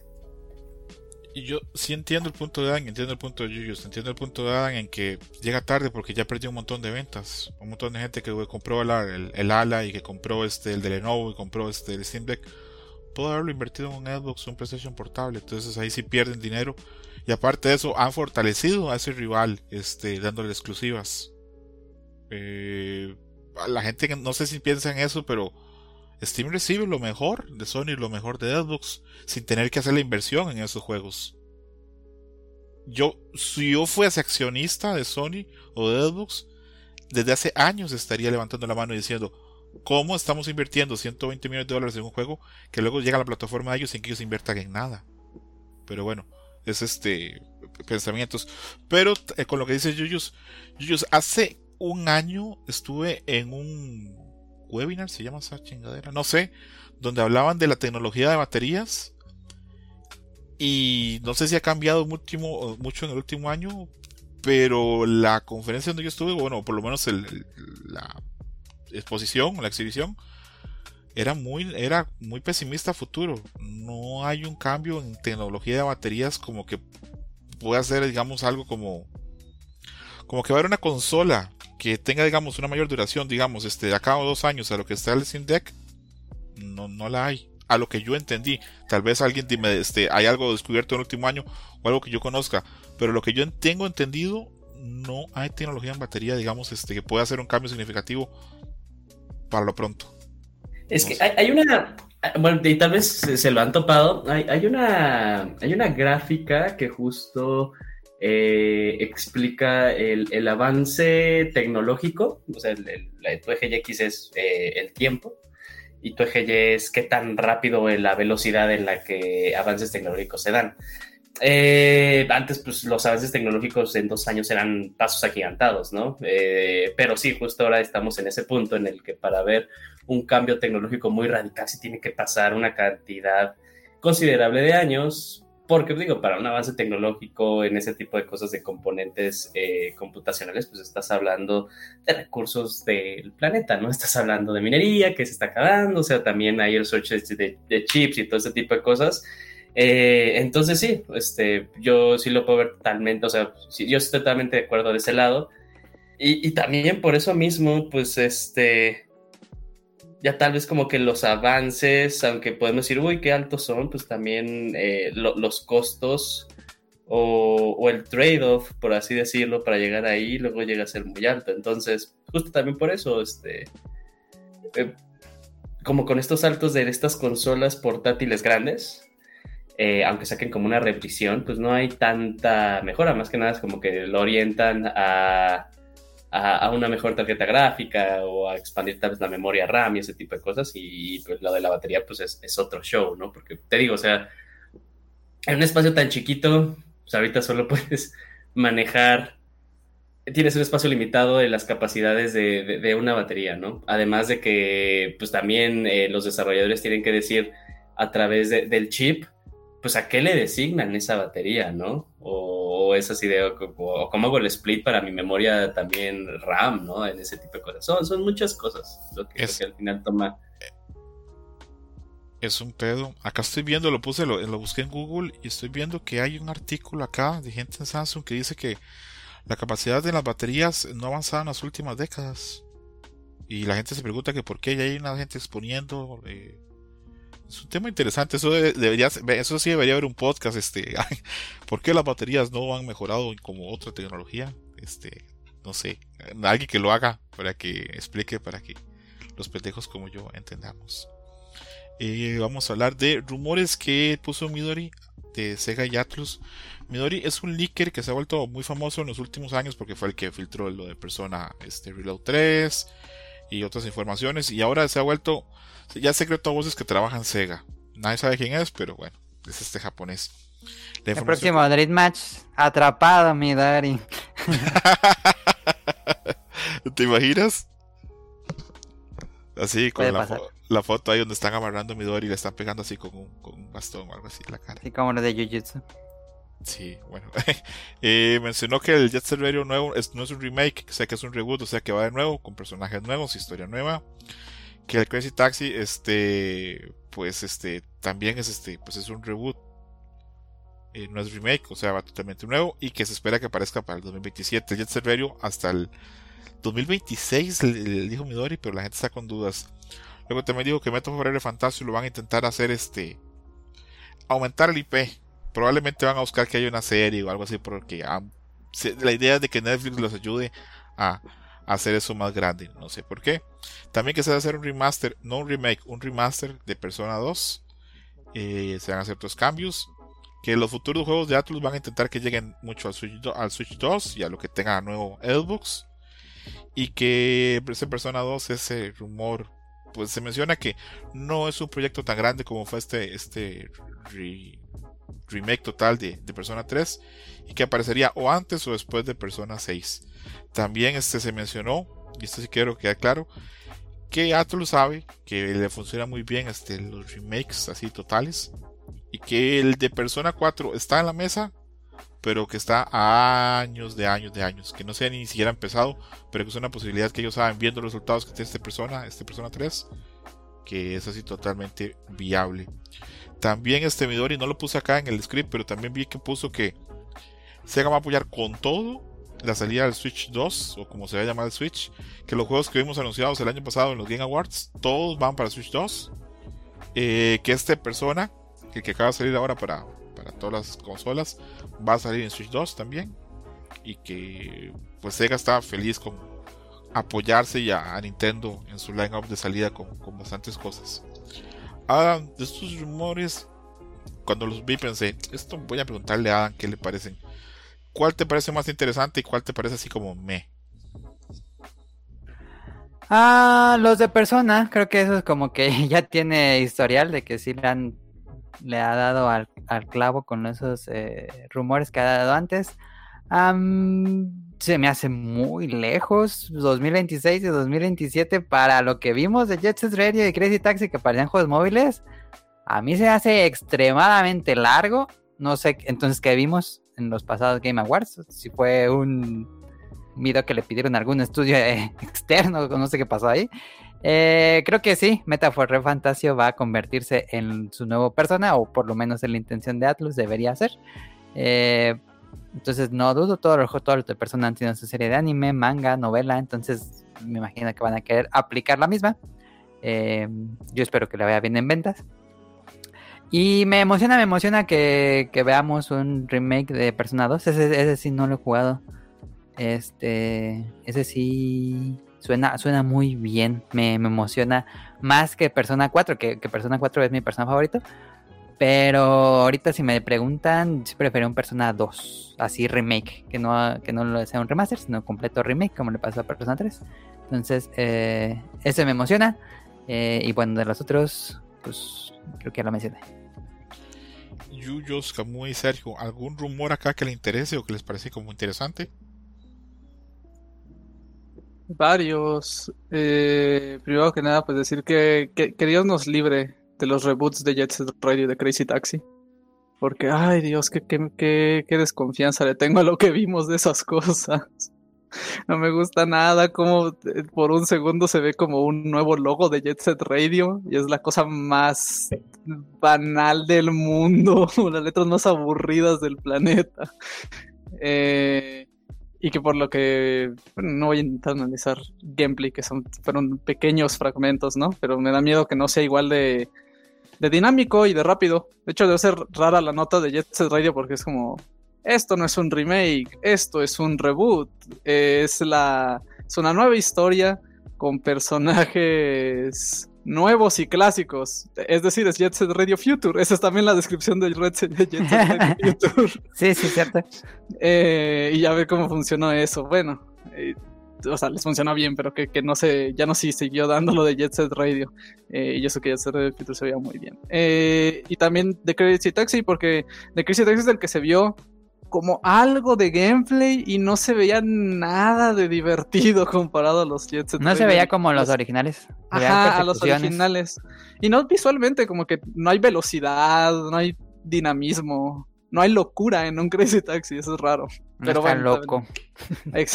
Le mandaron su correo a Sega externándoles esta incertidumbre que comentan en Dream Match que definitivamente eh, personal de Sega no escucha. Es que eso también que, que comentan se entiende y obviamente pues gracias a que lo mostraron en los Game Awards pues tuvieron todo ese feedback entonces ahí Sega por eso es que ventana de lanzamiento cercana, pues cuál se ve lejana. Sega mismo sabe que hay mucho trabajo por hacer, pero eran. Tienes que generar ruido en ese tipo de cosas. Eso es lo que viene nuevo por parte de nosotros. cuando Pues esténse atentos. No hay de otra. Y pues el punto es ese, ¿no? De que regresan las IPs y todo esto, pues a mucha gente no le va a gustar. Y como otro, pues bueno, van a ser con esa expectativa de, bueno, estaré atento y hay que ver el resultado final, ¿no? Pero yo creo que eso también es importante, pues de alguna manera, pues hacérselo externar a la compañía. Obviamente el, el, se va a perder, ¿no? Pues, eh, pues no, no, aporta en nada eso, tal vez, tal vez sí, pero yo creo que todo, todo eso que se está generando ya, que más bien generó en los Game Awards, eh, los anuncios de Sega es porque dicen, ching, pues ahorita sí es qué reacción se tuvo, que eso yo creo que era la, estrategia, es anunciar estos clásicos que hemos tenido y de ahí vamos a hacer cierto punto de partida de lo que se va a hacer con los siguientes juegos. Entonces eso fue, yo creo que esa fue la intención de mostrar los juegos en, en aquel momento por parte de Sega. Ya nomás queda ahí esperar el resultado de los mismos. Sí, o sea, la idea también entiendo que me parece también un gran video como inversionista, así como, oigan, estamos haciendo un montón de videojuegos, no nos hemos olvidado de las franquicias, eh, hay proyectos en Sega, ¿no? Hay, de dónde, hay dónde tomar. No se están durmiendo en los laureles, como Konami, dejando que sus franquicias se mueran en el olvido. Eh, pero sí, y haya sido o que le vayan a cambiar algo, no, hasta no verlo, lo que me han mostrado es lo que me han mostrado. Y en lo que me han mostrado, pues no se, no se siente como algo como en línea con, lo que para mí o para Adam, eh, supongo porque no, no, quiero hablar por Adam, es ese tipo de franquicias o lo que representarían. César nos dijo que que eh, prácticamente después de lo que le sucedió a Sega se, muere tanto el arcade y estos dos videojuegos son juegos muy arcade, aún con sus historias y con, en el caso de Jet Set Radio, con su historia y esto, son juegos que se basan en su jugabilidad y tú los ves y dices, ah, esto no, tal vez no es igual. Si es que lo cambian, pues con los brazos abiertos, ojalá y que lo hagan. Pero hasta no verlo, pues eso es lo que entregaron. Y a mí, la verdad, me dan miedo esos dos. En específico, porque pues son franquicias a las que yo sí les tengo cariño. Eh, pero no, también iba a decir que. ¿Cómo me emociona que vaya a haber un, un remaster de Persona 2? ¿Cómo me emociona? O sea, no sé, para mí es algo eh, positivo que no vaya a ser un remake. No esperaba que fuera a ver un remake de Persona 2 porque es un juego con unos ideas muy extrañas. Según yo lo dirigió Meguro, eh, el, el, que después sería compositor de la franquicia, y tiene unos temas como más extraños a lo que fueron las últimas tres entregas de Persona. Así que que en vez de alocar esos recursos nada más hagan un remaster que sea un juego que al fin es accesible en plataformas modernas y en PC. Eh, eso a mí me emociona mucho y que sea también como de pequeña escala también me gusta porque significa que no se va a tardar tanto o que no van a tener tanta expectativa con esto y simplemente se tal vez se puedan dedicar a mantenerlo un juego extraño, que es lo que siempre ha sido Persona 2. Y también me gusta que sean ambos Personas 2, porque hay dos partes de Persona 2, fue dividido en dos mitades, entonces que estén las dos juntas y tengan mejoras de calidad de vida, eso a mí como que me emociona mucho. Eh, y qué bueno que con que lo vayan viendo de Persona 4, pero también está bien que simplemente digan que no, ya eh, con el paso del tiempo, porque Persona 4 ya lo ordeñaron mucho. Ya no necesito ver más Persona 4, ya hay como cinco juegos relacionados a Persona 4 ahorita. Eh, y que también que sigan obviamente el, el, modelo de desarrollo, que no solo, como en Resident Evil, que no solo porque los remakes estén funcionando, pues lo puedan intercalar con eh, manejar bien los proyectos nuevos, lo que vaya a ser el equipo de Persona entre, entre lo que se vayan a compartir en, en Refantasio y en, en Persona 6, ¿no? Eh, sí, también los rumores. Pregunta para Sergio y para ¿Ustedes en, qué consola jugaron Crazy Taxi y Jet Set Radio? Yo jugué en Dreamcast. Eh, sí, en Dreamcast. Eh, fueron de mis primeros juegos de Dreamcast, de hecho. Yo no sabía que tú tuviste Dreamcast. Sí, yo tuve Dreamcast, no, no año 1, probablemente año 2, pero sí. Pero sí hay varios podcasts beta que dedicó esa anécdota de, tenía mi, de, de Dreamcast. Tenía mi, mis ahorros para el PlayStation 2, pero en ese tiempo costaba uh -huh. muchísimo y ya estaban rebajando el Dreamcast, así que, ah, pues, de una vez Dreamcast, al cabo tiene Marvel Capcom y Jet Set Radio que los quería jugar mucho, uh -huh. y por eso los compré en su momento. ¿Tú también trabajaste en una tienda de viniles y encurtidos como yo para poder comprar el Dreamcast? no. a ti se te dieron el dinero? Me acuerdo que me costó dos mil pesos en aquel momento. Ok. Uy, sí, estaba bien barato, sí. También me acuerdo. A ver, Sergio, ¿dónde jugaste Jet Set Radio y Crazy Taxi tú? Adam me estaba poniendo su grano de arena para eh, que no muriera Shenmue. Eh, fíjate, yo jugué el que Crazy Taxi lo jugué en GameCube. Uno de los así juegos que recuerdo mucho de mi infancia en GameCube. Eh, sí, sí, sí, sí. Y Jet Set Radio lo jugué en PC. Hasta hace muy poco tiempo pude jugarlo en PC. Ok, ok, ok. Bueno, buenas noticias, entonces, este. Me siento más acuerpado. Yo pensaba que estas cosas, este, solo yo las había jugado, pero me voy más, más contento. Eh, Ahora nos puedes obligar a jugar Shinobi. Eh, no, no, no. Eso solo, eso solamente lo va a pasar. Solamente lo, lo voy a obligar a, al Wanchis porque hicimos un pacto suicida, homicida en el cerro de sangre. Pero me alegra, porque vean, Yuyos es fan de Sonic, ustedes son fans de Jet Radio y Crazy Taxi.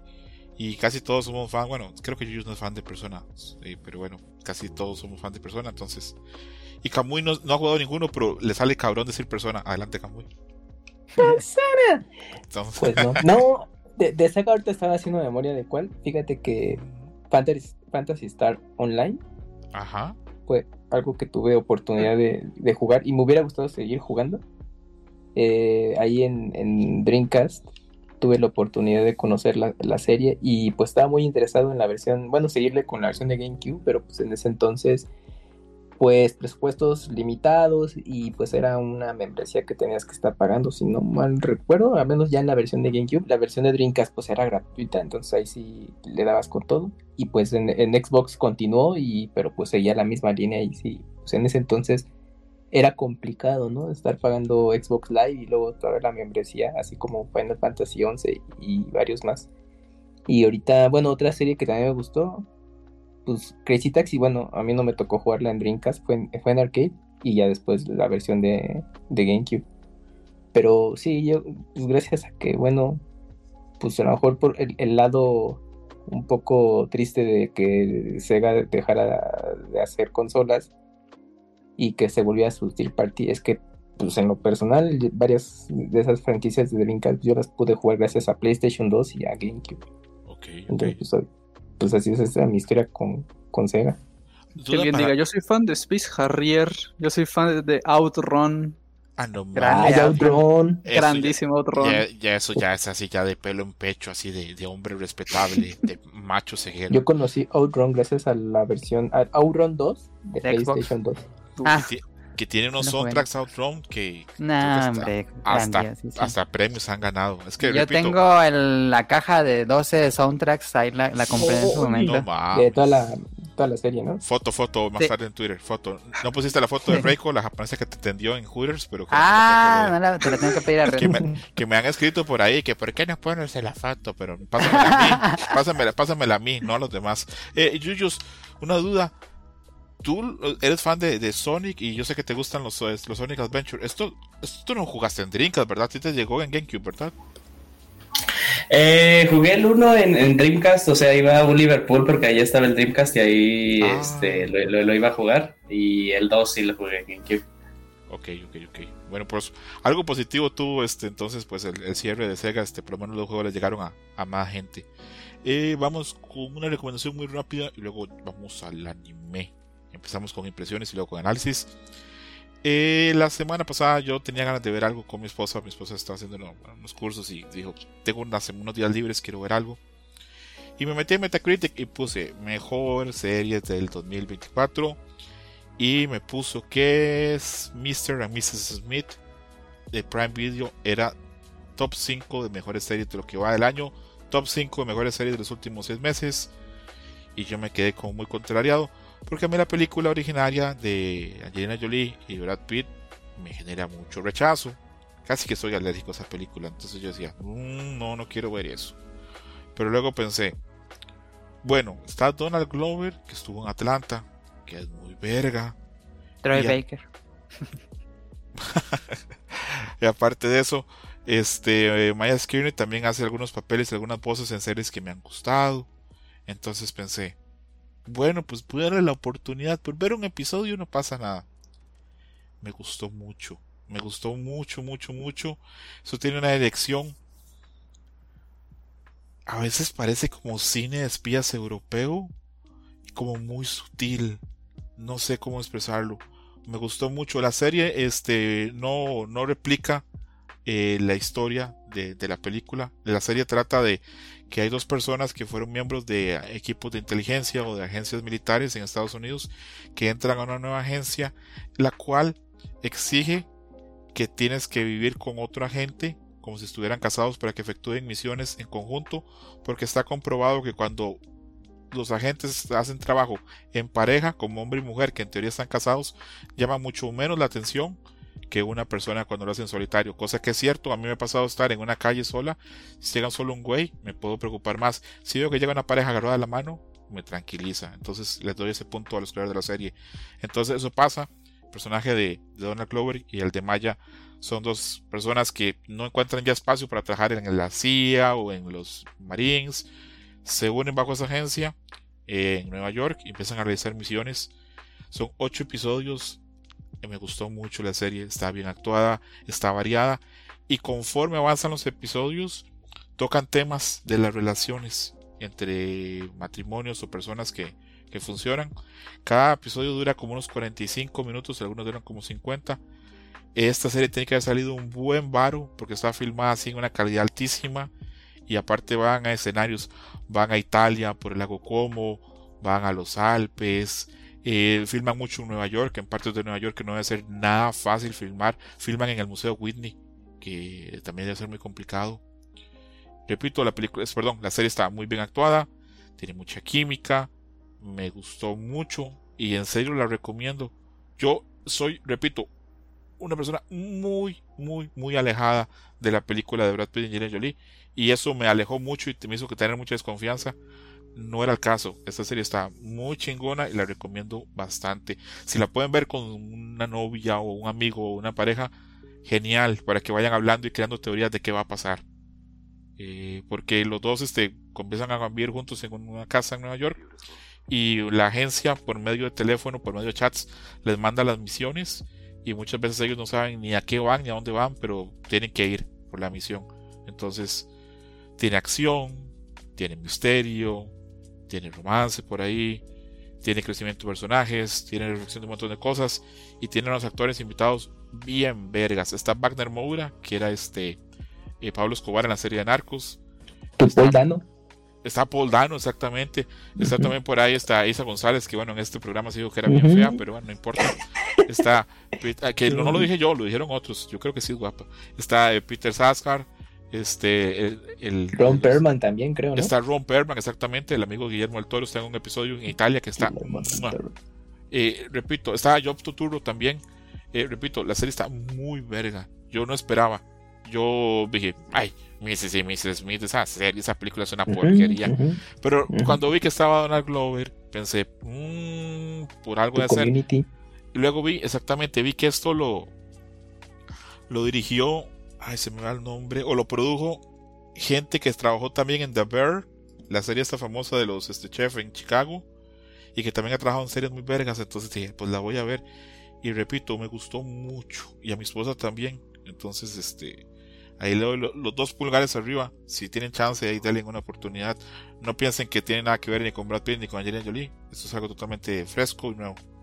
Y repito, tiene acción, tiene de todo. Muy interesante. Ocho capítulos de duración.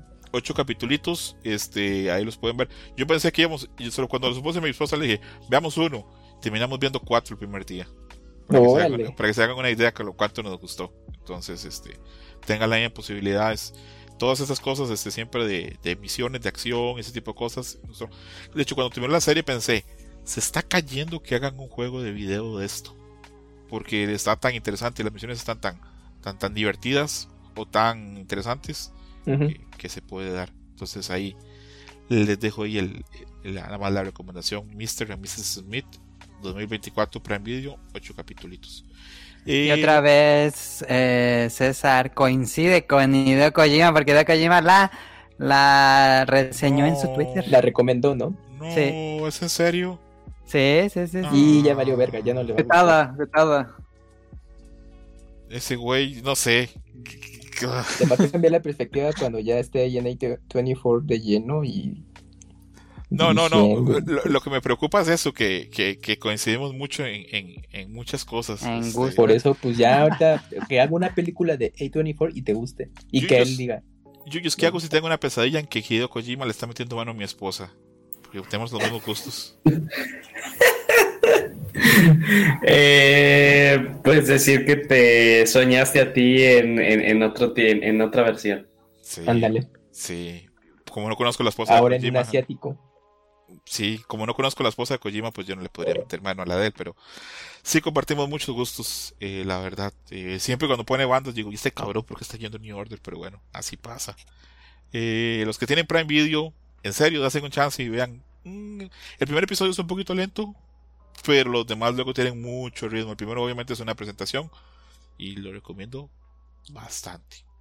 Y aparte, ya sale Donald Glover bien mamado. Se ve que, le ha metido el gimnasio. Ya nada que ver con el community. No, ya tiene pectorales así ya de marín y todo lo. Todo lo sí, no, no. Yo, Desde la carrera de rapero, ¿no?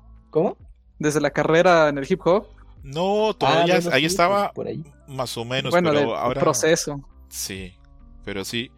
Eh, en serio, le recomiendo bastante la serie. No sé por qué, pero me gustó. Supongo pues porque tenía expectativas bajas y la vi así como con miedo pero me gustó bastante. A, acá todos, a los cuatro, creo que les podría gustar. A Yuyo si la ve con la novia les podría gustar. A Kamui si la ve solito con Mika también. A, a, Kamui si la ve con, con el Perico también, porque creo que sale un Perico en la serie. Repito, la, la, la serie da. Y bueno, ya cierro eso porque pues, solo yo la vi, no quiero unir con eso. Y ahora entramos a la etapa de impresiones de anime. Adelante, Kamui.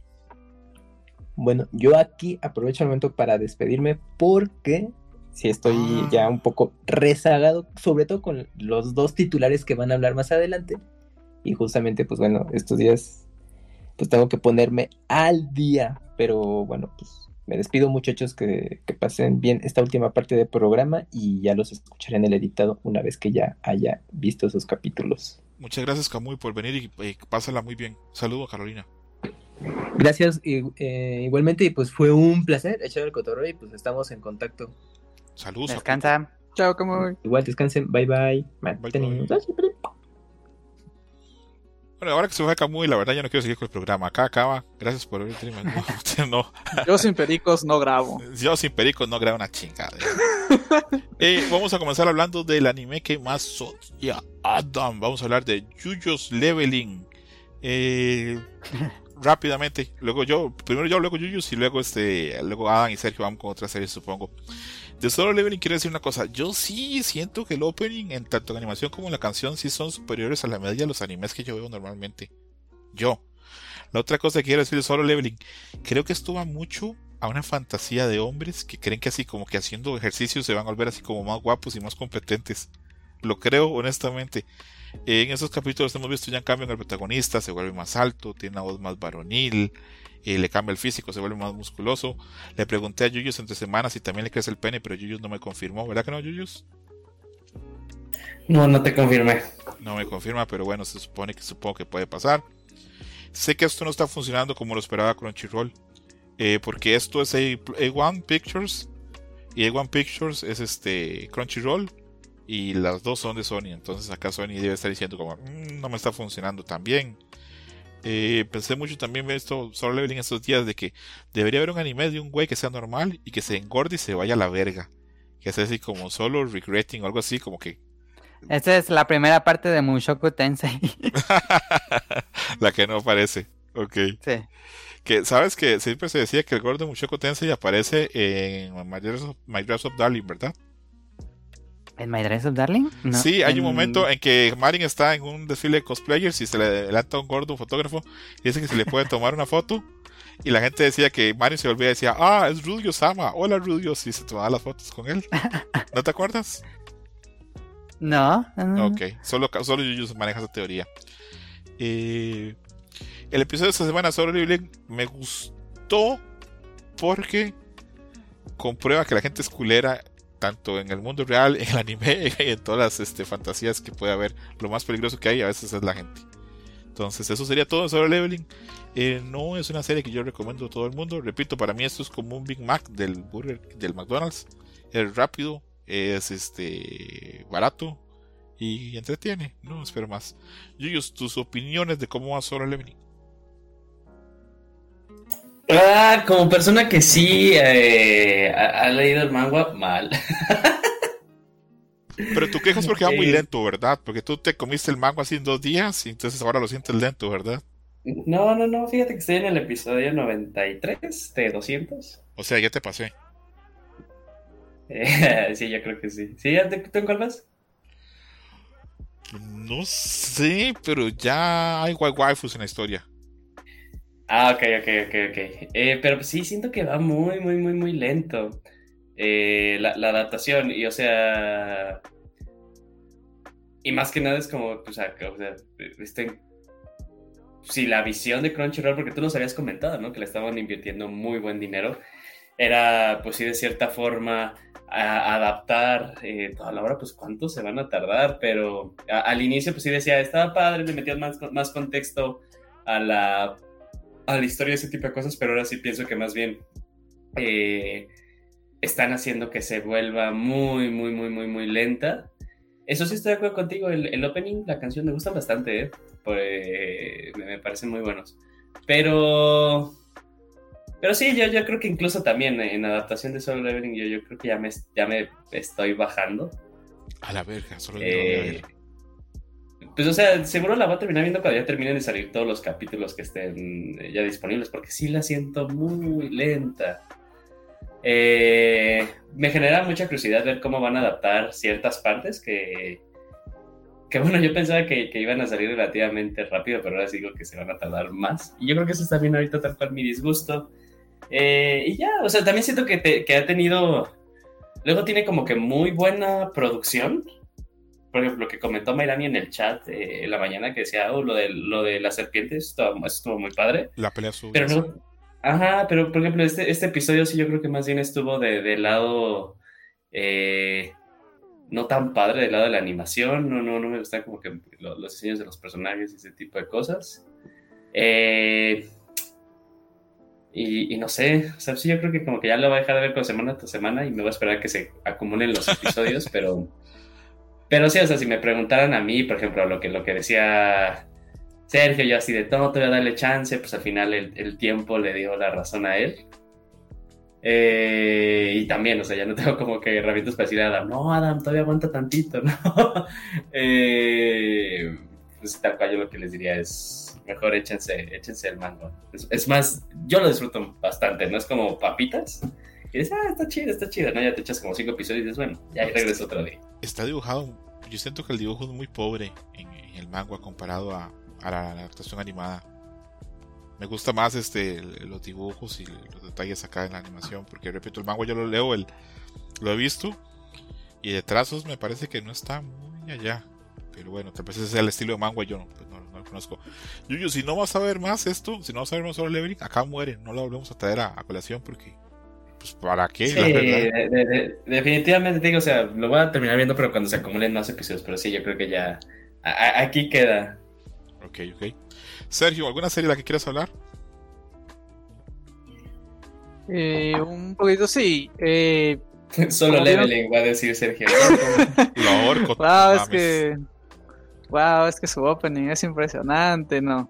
Eh, fíjate, entre la semana anterior, que en el programa tampoco se pudo hablar de impresiones de anime, eh, terminé Cowboy Bebop.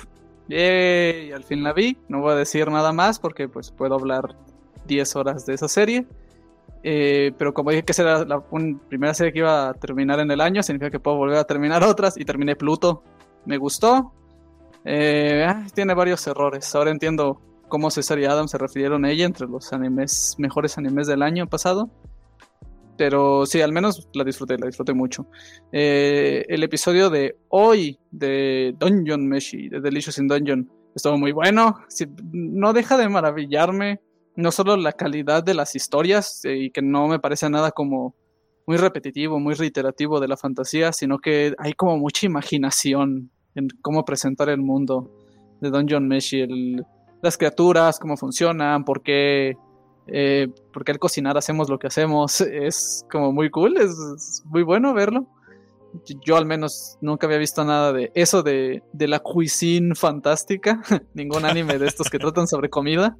Y, y me está gustando mucho, me está gustando mucho ver sus aproximaciones a las cosas. También me gusta que, pues no decirte tanto spoiler, pero en eh, este episodio eh, hay un poquito más de chill shock en pantalla. Eso me gustó.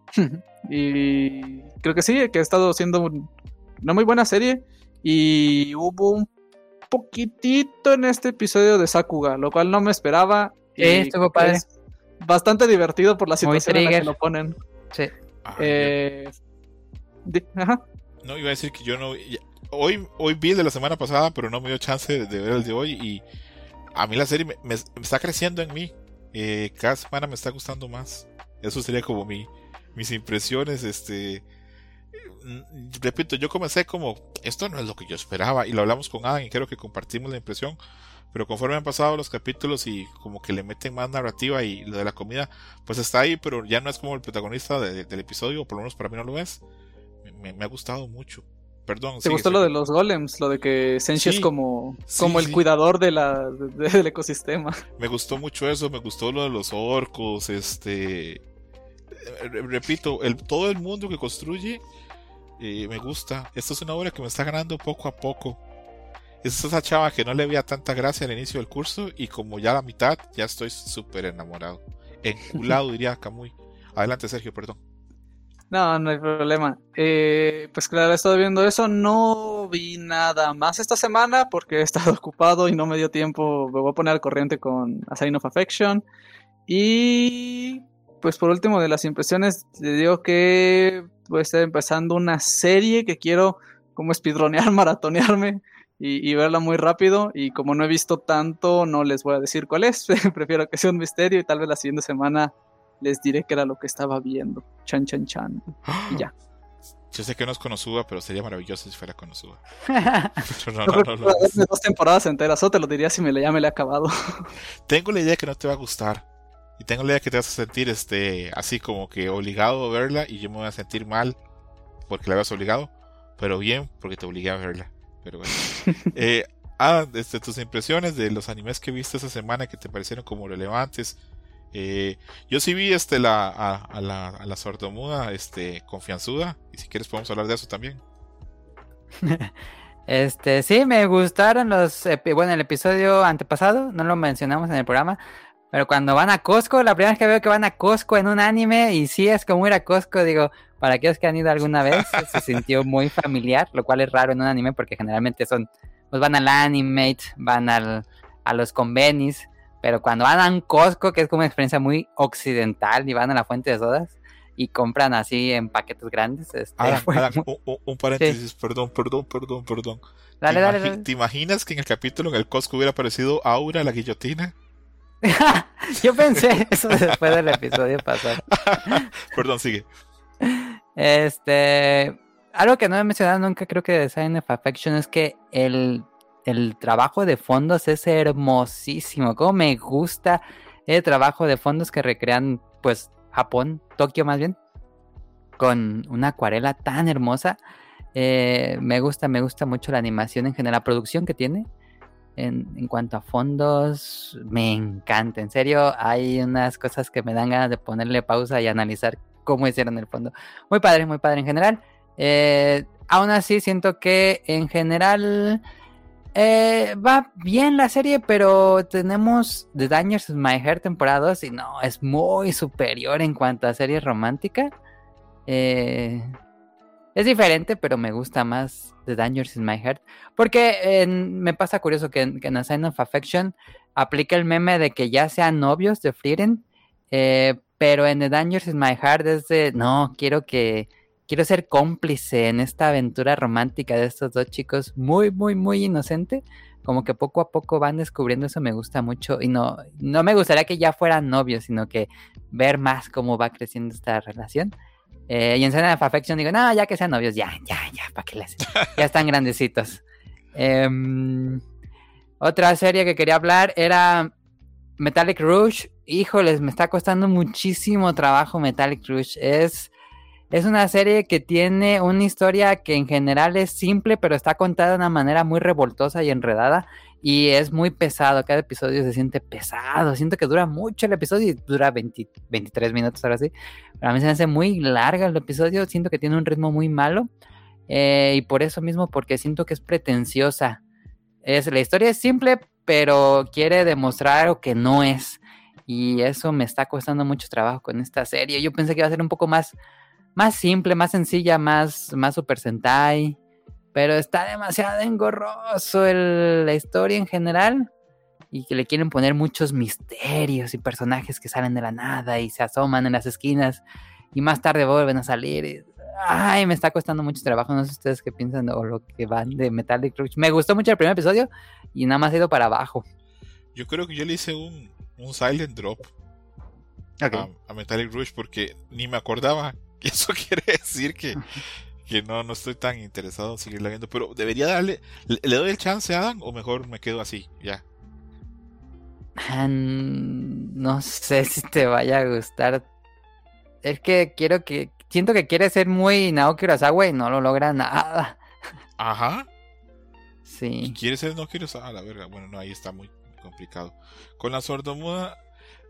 Tú siempre le, has, este, siempre mencionas cosas positivas este, de la producción de la serie a nivel este, de los gráficos o el diseño, los colores, los personajes. Pero a mí me cuesta con el diseño de esa serie. Les voy a poner acá en el chat una imagen de un screenshot que tomé del capítulo de esta semana. Que yo veo eso y digo, no, no mames, ¿qué, qué es ese diseño? No sé si soy yo o lo veo muy raro, no a sé. Ver. Voy a preguntarle a Yuyus que Yuyus es mano virgen acá. Yuyus no la está viendo. Yuyus, ah, si puedes abrir la imagen y me dices cómo lo ves a ese güey. Ay, espérame tantito. Porque para mí parece que le dieron como que con un bate por la cabeza que quedó mal, pero Está, ¿verdad que está sí? muy labido, está muy labido. Y hay un güey peor en el opening. ¿Sí lo ¿Ah? han visto? Que hay un sujeto dedos no bien sale. carnosos. Sí, sí, sí, sí. Sí, entonces lo que dices tienes razón. A nivel de fondos y otras cosas es muy bonito. La chava siempre sale preciosa, pero los demás no sé. Los hombres les pone mucho labio, como que es fetiche de la autora, yo creo. Generalmente el anime no se dibujan los labios, entonces Sí. creo que por eso nos parece atípico. Sí, yo te había mencionado que, que ahí este, ¿cómo es lo que lo que te enoja te checa? ¿Cómo es la frase? ¿Es así? ¿O estoy diciendo la mal? Lo que. ah, eh, es que si es lo que te checa, te, te incomoda algo así, ¿no? Bueno, que cuando uno ve algo propio en los personajes, este, los termina odiando. Yo cuando veo personajes con labios gruesos digo, "Pff, pues, ¿qué, qué es esa mierda? Porque yo también tengo labios gruesos y no conecto. Por eso Angelina Jolie me cae mal, porque veo la boca y digo, "Pff, ¿qué es eso? Parece un trasero de un, de un mandril, pero bueno. Eh, cosa de gustos. A ver, con la sordomuda, la chava es adorable. Eh, es lo más bonito de la serie y es lo que me hace verla. Pero bueno. Eh, siento muy confianzudo ese güey. ¿Cómo se llama? ¿Wutsumi eso? ¿Cómo se llama? Sí, Otsumi. Utsumi no era el capitán del equipo de basquetbol de, de Kainan. Ay, ya ni me acuerdo de esos nombres. El bueno, no importa, este Slam Dunk queda en otra parte. Siento muy confianzudo a ese, a ese amigo. Este, le mete mucha mano a la sordomuda. Este, Eh, no tiene sentido del, Del espacio. espacio. personal. Y pues la sordomuda le gusta, entonces le gusta, pero eso, no sé. Aparte, siento que el güey es medio torpe, porque en un momento le hace, me da sueño estar contigo. Luego le explica por qué. Pero yo de chava me dice un güey, me da sueño estar contigo, lo mando a la verga. Pero bueno. Eh, el mejor amigo, el que Sergio odiaba. Ah, Sergio, no tienes que odiarlo. Ese güey va a sufrir esta serie, pero como una viuda de guerra. Eh, va a sufrir mucho. Mm, coincido contigo, Adam. Están muy puestos ya los unos con los otros. Ya podrían empezar a ser novios. Creo que, cada no duran mucho empezar a ser novios. Y pues, pues me parece bien. Acá puse una nota que me está dando vergüenza, pero la voy a decir. Esa sordomuda yendo a pues apartamentos de hombres que apenas conoce. Debería estar más atenta a esa sordomuda. Puede salir embarazada así rapidito. Bueno, no sé, digo yo, Adam, no sé. ¿Será que yo soy una mamá protectora? Pero yo no, tan así tan Porque su familia no sabe que, que Ajá, está ¿dónde yendo con va? este chico. ¿no? Exactamente. Y aparte, un güey ya Pues al menos su amiga lo sabe. Ah, pero la amiga Su amiga le está la- haciendo de cupido. Sí, es este incentiva, está haciendo Celestina. Qué bueno, pues a ver qué pasa con, con eso. Con The Thank You My Heart, eh, a mí me cuesta hablar de esa serie porque me gusta mucho. Entonces no tengo mucho como que decir, solo que me gusta mucho. Y para mí, Adam, eh, ellos dos hace rato son novios, pero no se han dado cuenta. Y se me hace muy dulce y muy Sí, bonito eso. sí, sí, sí, sí, sí. Creo que por eso nos gusta, por la inocencia del romance.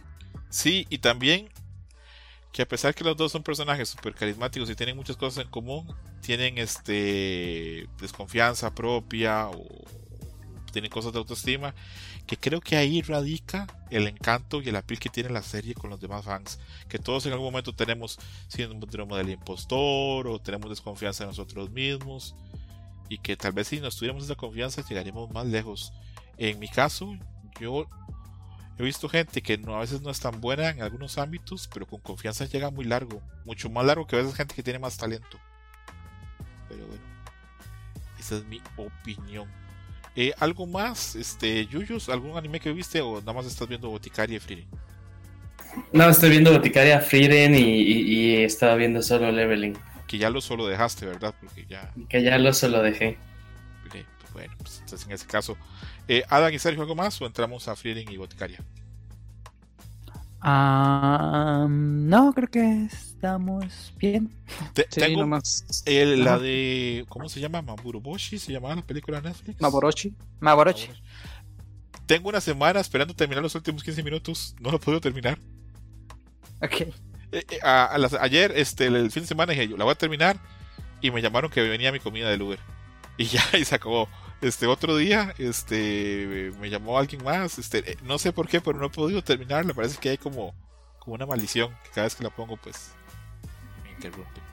Oye, ¿qué pasó con Metallic Rush? Eh, no la estoy viendo más, pero es, no sé por qué. Creo que el episodio, el uno que vi, como que no conectó conmigo y me he bajado un poquito del carro. Creo que el que la está viendo. que... No, Sergio era el que estaba como que pro Metallic Rush, ¿no? Adam como que también estaba de, sí, ya se estaba poniendo medio aburridona. Sí, ya mira que me está gustando cada vez más. Ok. ¿Y te Pero no, no, no vi el episodio de esta semana. Ah, que no, no, no, no lo he alcanzado a ver, me tengo que poner al corriente.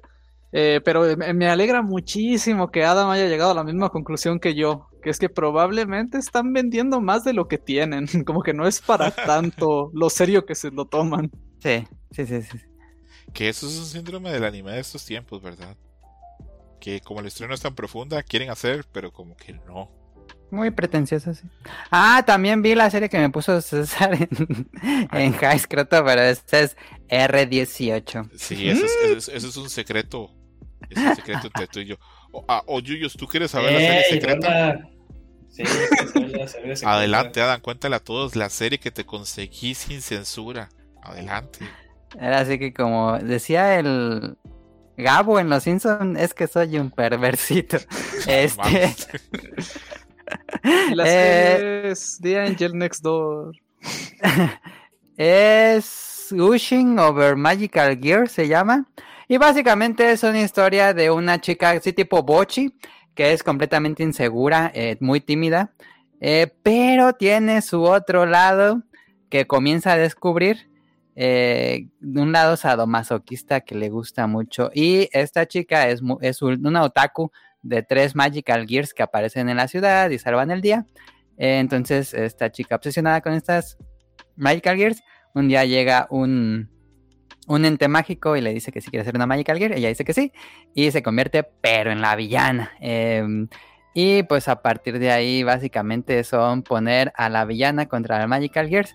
La villana hace alguna especie de magia que las pone en posiciones sugestivas y las empieza a torturar. Eso básicamente es toda la serie. Es una chica obsesionada con el Magical Gears que eh, comienza a le comienza a gustar su lado sadomasoquista poquito a poquito y eh, es básicamente un Yuri sadomasoquista que está divertido. Tengo que decir que dejando de lado que podría parecer una simple basura de fanservice, está divertido, eh, es lo suficientemente entretenida. La historia, hay, un hay una referencia a Pop Team Epic, que eso le da muchos puntos, pero hay una de las Magical Gear que me recuerda mucho a la actitud de, de Popuco, como que es muy, dice groserías y es muy altanera, me recuerda mucho a, a Pop Team Epic, este, y dejando al lado las cosas sugerentes que tiene, me parece que es una serie que funciona en cuanto entretenida y divertida. ¿Te está gustando entonces? Sí, me está gustando. Tengo que ¡Ah, aceptar que sí me está gustando. Por lo menos más que Metallic Rush o tras solo Leveling. No sé, no sé qué dice eso de, de, de High Scroto que se consiguen ahí series, Porque creo que es algo que yo nunca había visto. Creo que siempre le doy muchos puntos cuando algo me parece fresco. Porque yo nunca he visto una historia así tal cual de Yuri sadomasoquista. Eh, y creo que es por lo que me gusta el anime. Porque es algo que no verías en otros medios. Sí, yo cuando se la puse a agarré capítulos así random y los, este, los revisé. Y ahí vi que las nalguea y les muerde los pezones y cosas así, pero Ajá. No, tal vez esto no, no, no, no, ya no, no sé. Pero bueno, si, si, si te interesa, ahí me comentas y ahí la seguiremos poniendo a tu disposición. No sé Ah, qué día perfecto. salga. Y, No sé, y estoy muy agradecido con, con, con el- las aguas del internet porque pude conseguir la versión que sale en Alemania, la que no tiene censura, para que la disfrutes bastante. Ay, güey, sí está intensa. Tú a ti no te voy a dejar que veas eso, Sergio. Tú estás, Acabo de ver un clip, acabo de ver un clip y ah, sí. Tú estás en sí, etapa sí. formativa, cabrón. Yo no voy a permitir que estés viendo eso. Yuyu, si quieres, sí, podría ver este. Ya, ya sí, ya sí, ya sí. Ya, ya, ya cuando a Sergio se le haga lo más normal del mundo ver Konosuba, ya, ya le podemos pasar esas cosas. Ok, ok. Eh, entramos entonces ya en la etapa de análisis eh, con el capítulo de Apothecary Diaries, en el que la boticaria demuestra que sabe más maquillaje que un drag queen. En este episodio, nuestro amigo Jung Wao solicita la ayuda de Mao Mao o Maestro Jinchi. Eh, Que en este episodio sí pudo haber sido Jung Wao, pero no se termina llamando Jung Wao. Sí, ¿verdad? Ah, Sí. sí. Eh, bueno, Jinchi le solicita a Mao Mao ayuda para, pues, para que él pasar como por incógnito en la ciudad. Entonces Mao Mao consigue varias cosas para alterar su apariencia, su olor, su voz, el cabello, la ropa, todo. Y pues bueno, ahí termina pues Jinchi estrenando un alter ego que se llama Jinka y en teoría tiene que ir a una parte del pueblo como por un restaurante me pareció que es este hablar con algo que no tiene que ser Jinchi eh, Mao Mao para pues también por su contraparte de sirvienta pasa a una dama pues de una posición económica mejor le ponen un vestido de, de la otra de la ayudante de la hija del ayudante de, del maestro Jinchi aparte de eso Luomen este los este les hace caer como que los persigue los ve pues este cómo van Ahí hay unas este, observaciones interesantes de Mao Mao hacia Jinshi. Y al final este Jinshi le interroga que cómo puede una cortesana perder valor a nivel económico o a nivel de, precio. Y ahí Mao Mao pues hace una cara como que el tema es como que difícil. Y ahí le explica. Es un capítulo en el que no pasó tanto. Es muy divertido por el maquillaje, pero no pasó tanto. Eh, solo tengo cinco apuntes y luego le doy chance a Yuyus y a los demás. Primero, primero, que me gusta que la capacidad de ocultar belleza Mao Mao está tan desarrollada que lo logra hacer con Jinshi también, lo logra hacer un güey menos bello. No feo, ella misma lo dice que todavía está guapo, pero lo hace menos bello. Eh, luego que acá se comprueba todavía más que Xiao Mao o Mao Mao admira la belleza de Jinshi como algo ajeno, como cuando uno ve un árbol o un puente o una pintura, pero ven en su belleza algo que puede generar problemas. Tal vez por eso no le gusta porque o no, o no cede por lo menos a lo que le pueda traer porque ven eso pues algo peligroso. Muy inteligente de Mao Mao. Pero bueno veremos qué pasa con eso. Luego se confirma más y más y más que Jinchi está enculado de Mao Mao. Eh, Mao Mao es una gran detective lo hemos visto durante la serie pero no es buena leyendo a Jinchi no sabe ni su pasado ni su condición y a veces hace conjeturas que están bastante perdidas este, con respecto a Jinchi y creo que es más que evidente que al final del capítulo pues el tema del, valor de las cortesanas toca una fibra sensible para Mao Mao. Me imagino que veremos próximamente. ¿Por qué? Porque creo que hace la cara más triste que, que le hemos visto hacer en toda la serie. Pero bueno. Eh, adelante, Yuyus, tus impresiones del episodio, que te gustó, que no te gustó. Si así te, te podríamos maquillar para que te veas así panzón. Adelante. Uy, sí, claro, claro, claro, creo que sí, sí, sí me dejaría. Eh, me gustó bastante, de hecho mis anotaciones son muy similares a las, a, la- a las tuyas. Eh, justo el, eh, la atracción o el amor, ya dejemos de así, que siente eh, Jung Wao por, por Mao Mao es súper, súper evidente, y incluso hasta para sus... Eh, ¿Cómo se llama este? ¿Cómo es? ¿Gauchon? Ajá, Sí, es Gaucho, ¿no? Y, y la señora esta, justo cuando dijo, oh no, cuando el, cuando el señor, cuando el señorito eh, tenía un juguete cuando era niño, pues le costaba mucho trabajo dejarlo y ese tipo de cosas. Entonces ya es súper, súper evidente. Y yo creo que mi último comentario es que, ya, yo creo que sí, ya mi teoría es, es, es como lo que va a pasar, ¿no? Esta Mao Mao es, es- es la hija de, de Lacan. ¿Todos estamos de acuerdo? Sí, sí. Sí, creo que aquí aún se revelan más pistas de eso. Yo. Bueno, pues es que sí, parece que vamos para ese lado, pero. Si hay un giro me sorprendería, ¿eh? Porque si era súper, bueno, decía súper evidente como desde hace tres, cuatro episodios que creo que fue lo que les dije. Pero si, si hay un giro, sí me sorprendería el, el- la razón detrás. Yuyus, ¿te han maquillado alguna vez? Eh, sí. ¿Para algo, para una obra de teatro o para alguna cosa de apariencia? No, no, no, no, me maquillé más así como de, de, de que, de que estás con tu novia y te dice, ay, si te pongo X cosa, ¿no? que, que, ok, que juegan como una muñeca contigo, sí, sí, sí me ha pasado. Ajá, que, que fíjate, o sea, dentro de... Si sí me da algo curiosidad de intentar el, el, el drag, no es porque digo, ah, no más, estaría, estaría cool. Pero bueno, Creo que siempre es importante este, en algún momento vestirse como de mujer para ver cómo se vería uno. Aunque ahora ya hay apps para eso, ¿verdad? Eh, pero no es lo mismo. No, que a mí este, una vez usé un app y me ponía así una mujer alta y, y- y chichona, pero bueno. Adam, ¿tú saldrías conmigo si fuera una mujer? No, mentira. Eh, Adam, adelante con tus impresiones este, de- del episodio. Creo que lo que le faltó, nos quejamos en el episodio pasado, es que lo tuvo a por mayor, mucho más comedia, un ritmo muy divertido, se me fue muy rápido. Eh, aunque como dices, no pasa mucho, realmente son maquillándose y luego en una carroza todo el episodio.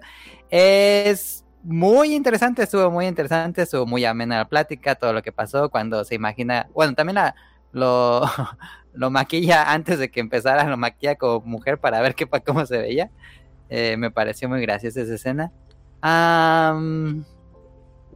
y en general, muy bien, muy, muy buen episodio. los acostumbrados de la boticaria. Regresamos a tener mucho humor y mucha relación entre los personajes. Como que vaya creciendo esta relación entre los dos personajes.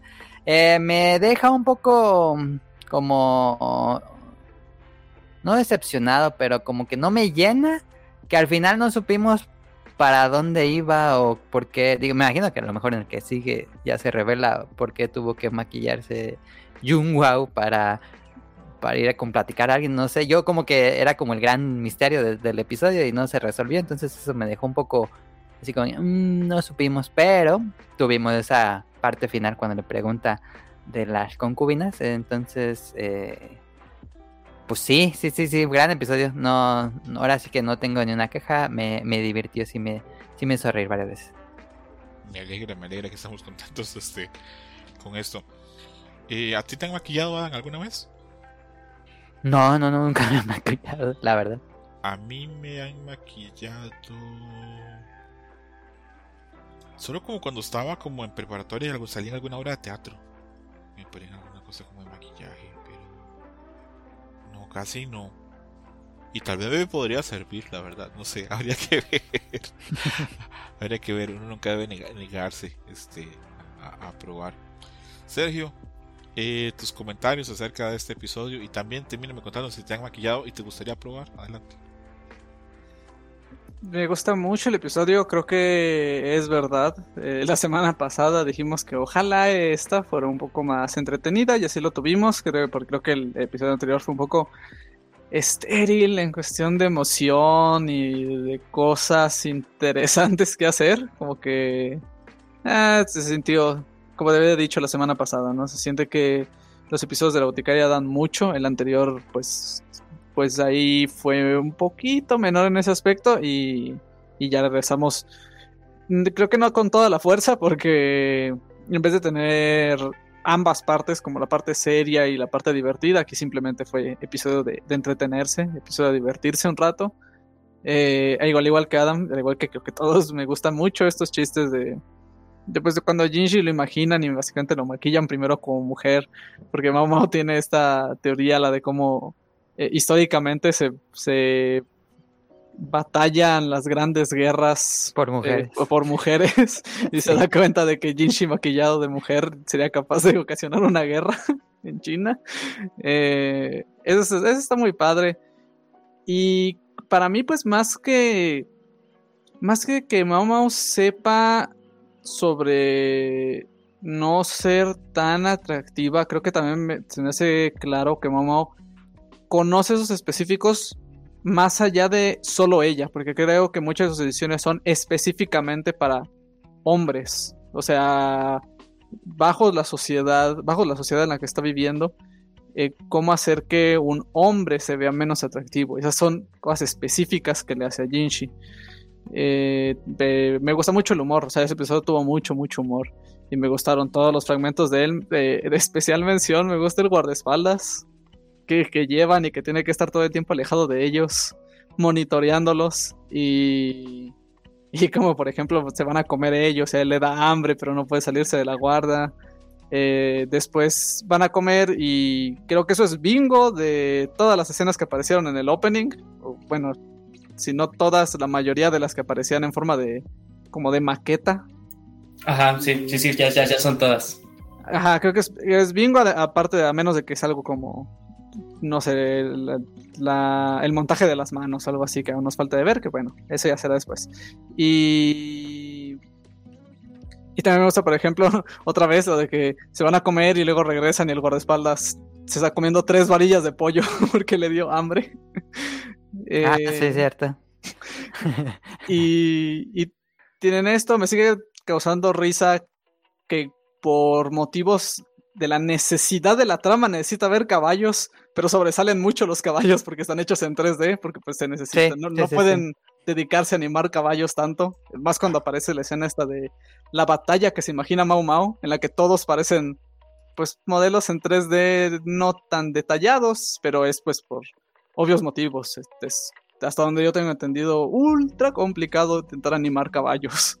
Y, y creo que se nota mucho que este episodio es, por si, eh, no, bueno, intentar no decirlo porque tengo entendido que hay personas que no les gusta ver como los avances del siguiente episodio. Entonces, no, pues, en términos generales, se nota que este episodio es la calma antes de la tormenta y que viene como algo muy de, de continuar los engranajes de la trama a, a gran escala. Porque sí, también yo me sentí al final del episodio un poco como Adam, donde ah, un poquitito decepcionado con que no sabemos con quién se tiene que con quién se tiene que ver Jinshi como para pasar desapercibido. Y pues parece que no va- vamos a tardar mucho en descubrir qué es lo que viene y lo que viene parece que es drama, rico, rico eh, drama. Estamos volando a ciegas en la boticaria porque están pasando cosas, pero no sabemos hacia dónde van. Coincido con, con ustedes dos. Sí, o por ejemplo que Yuyos tiene la, la teoría esta de Lacan y que eh, a, a mí siempre me ha dado como miedo intentar dar una teoría sobre cuál es el origen de Mao Mao, porque siento que todo es pisar como en, en hielo delgado, como que no importa para dónde le dé, voy a estar mal en algo. Yo, Entonces no me, me gusta esta teoría. yo creo que de una u otra forma el origen de Mao Mao tiene que ir este de la mano como con el este con el prostíbulo este con el, la casa de las cortesanas. De hecho, para que Mao Mao deba dinero ahí eh, debe ser por algo. De hecho, esta vez en este episodio sí tuvimos más desarrollo de eso, de pues, la relación con su padre, que bueno, puede que sea cosa de, eh, de traducción, pero yo lo vi con los subtítulos en inglés y no le dicen su papá. Eh, Entonces, y dicen como algo más específico. En Sobre español él. sí le dicen papá adoptivo. Papá adoptivo le Ah, pusieron bueno, en español. que le dicen padrastro, sí. Y. Ah, no, ¿Padrastro le pues, pusieron no, en no inglés? es cierto, no es cierto, no es cierto, es papá adoptivo. es que me Ah, estoy confundiendo entre lo que se hubiera sido. Ah, no, ya. No, no sé lo que digo. Ah, y. Y que también hablan sobre que es un eunuco, que, que también tiene como este tipo de situación. Sí. Que creo que no nos había quedado como tan claro, tan específico en la serie. Yuyos Y- no lo sabe. Perdón, perdón. Yuyos no lo sabe, pero en el capítulo pasado Hershey se reveló que él es la mamá de Sergio. Este, este Gerson es la mamá de Sergio. Sí, eh, No, pero. Pero mi, mi punto es, Sergio, ¿Hershey se está consiguiendo un padrastro o cómo va esa cosa ahí? Porque yo hace tiempo no, no tengo tanto contacto como con Hershey. Pues mira, eso lo está haciendo, es como, no me está diciendo nada, entonces yo creo que es como una cuestión complicada, creo que está intentando alargar la trama un poquito, eh, no sé, tal vez dé más, más detalles después, porque no me cuenta a mí tampoco. tengo miedo que tu padrastro salga de Pixelania. Pero bueno, adelante, Yuyos. Pero lo que dijo Sergio, o sea, de que no había quedado muy claro, según yo, sí había, o sea, eh, en un episodio en el que justo Mao Mao le pide a Gaushun como que ver este los los ¿Registras?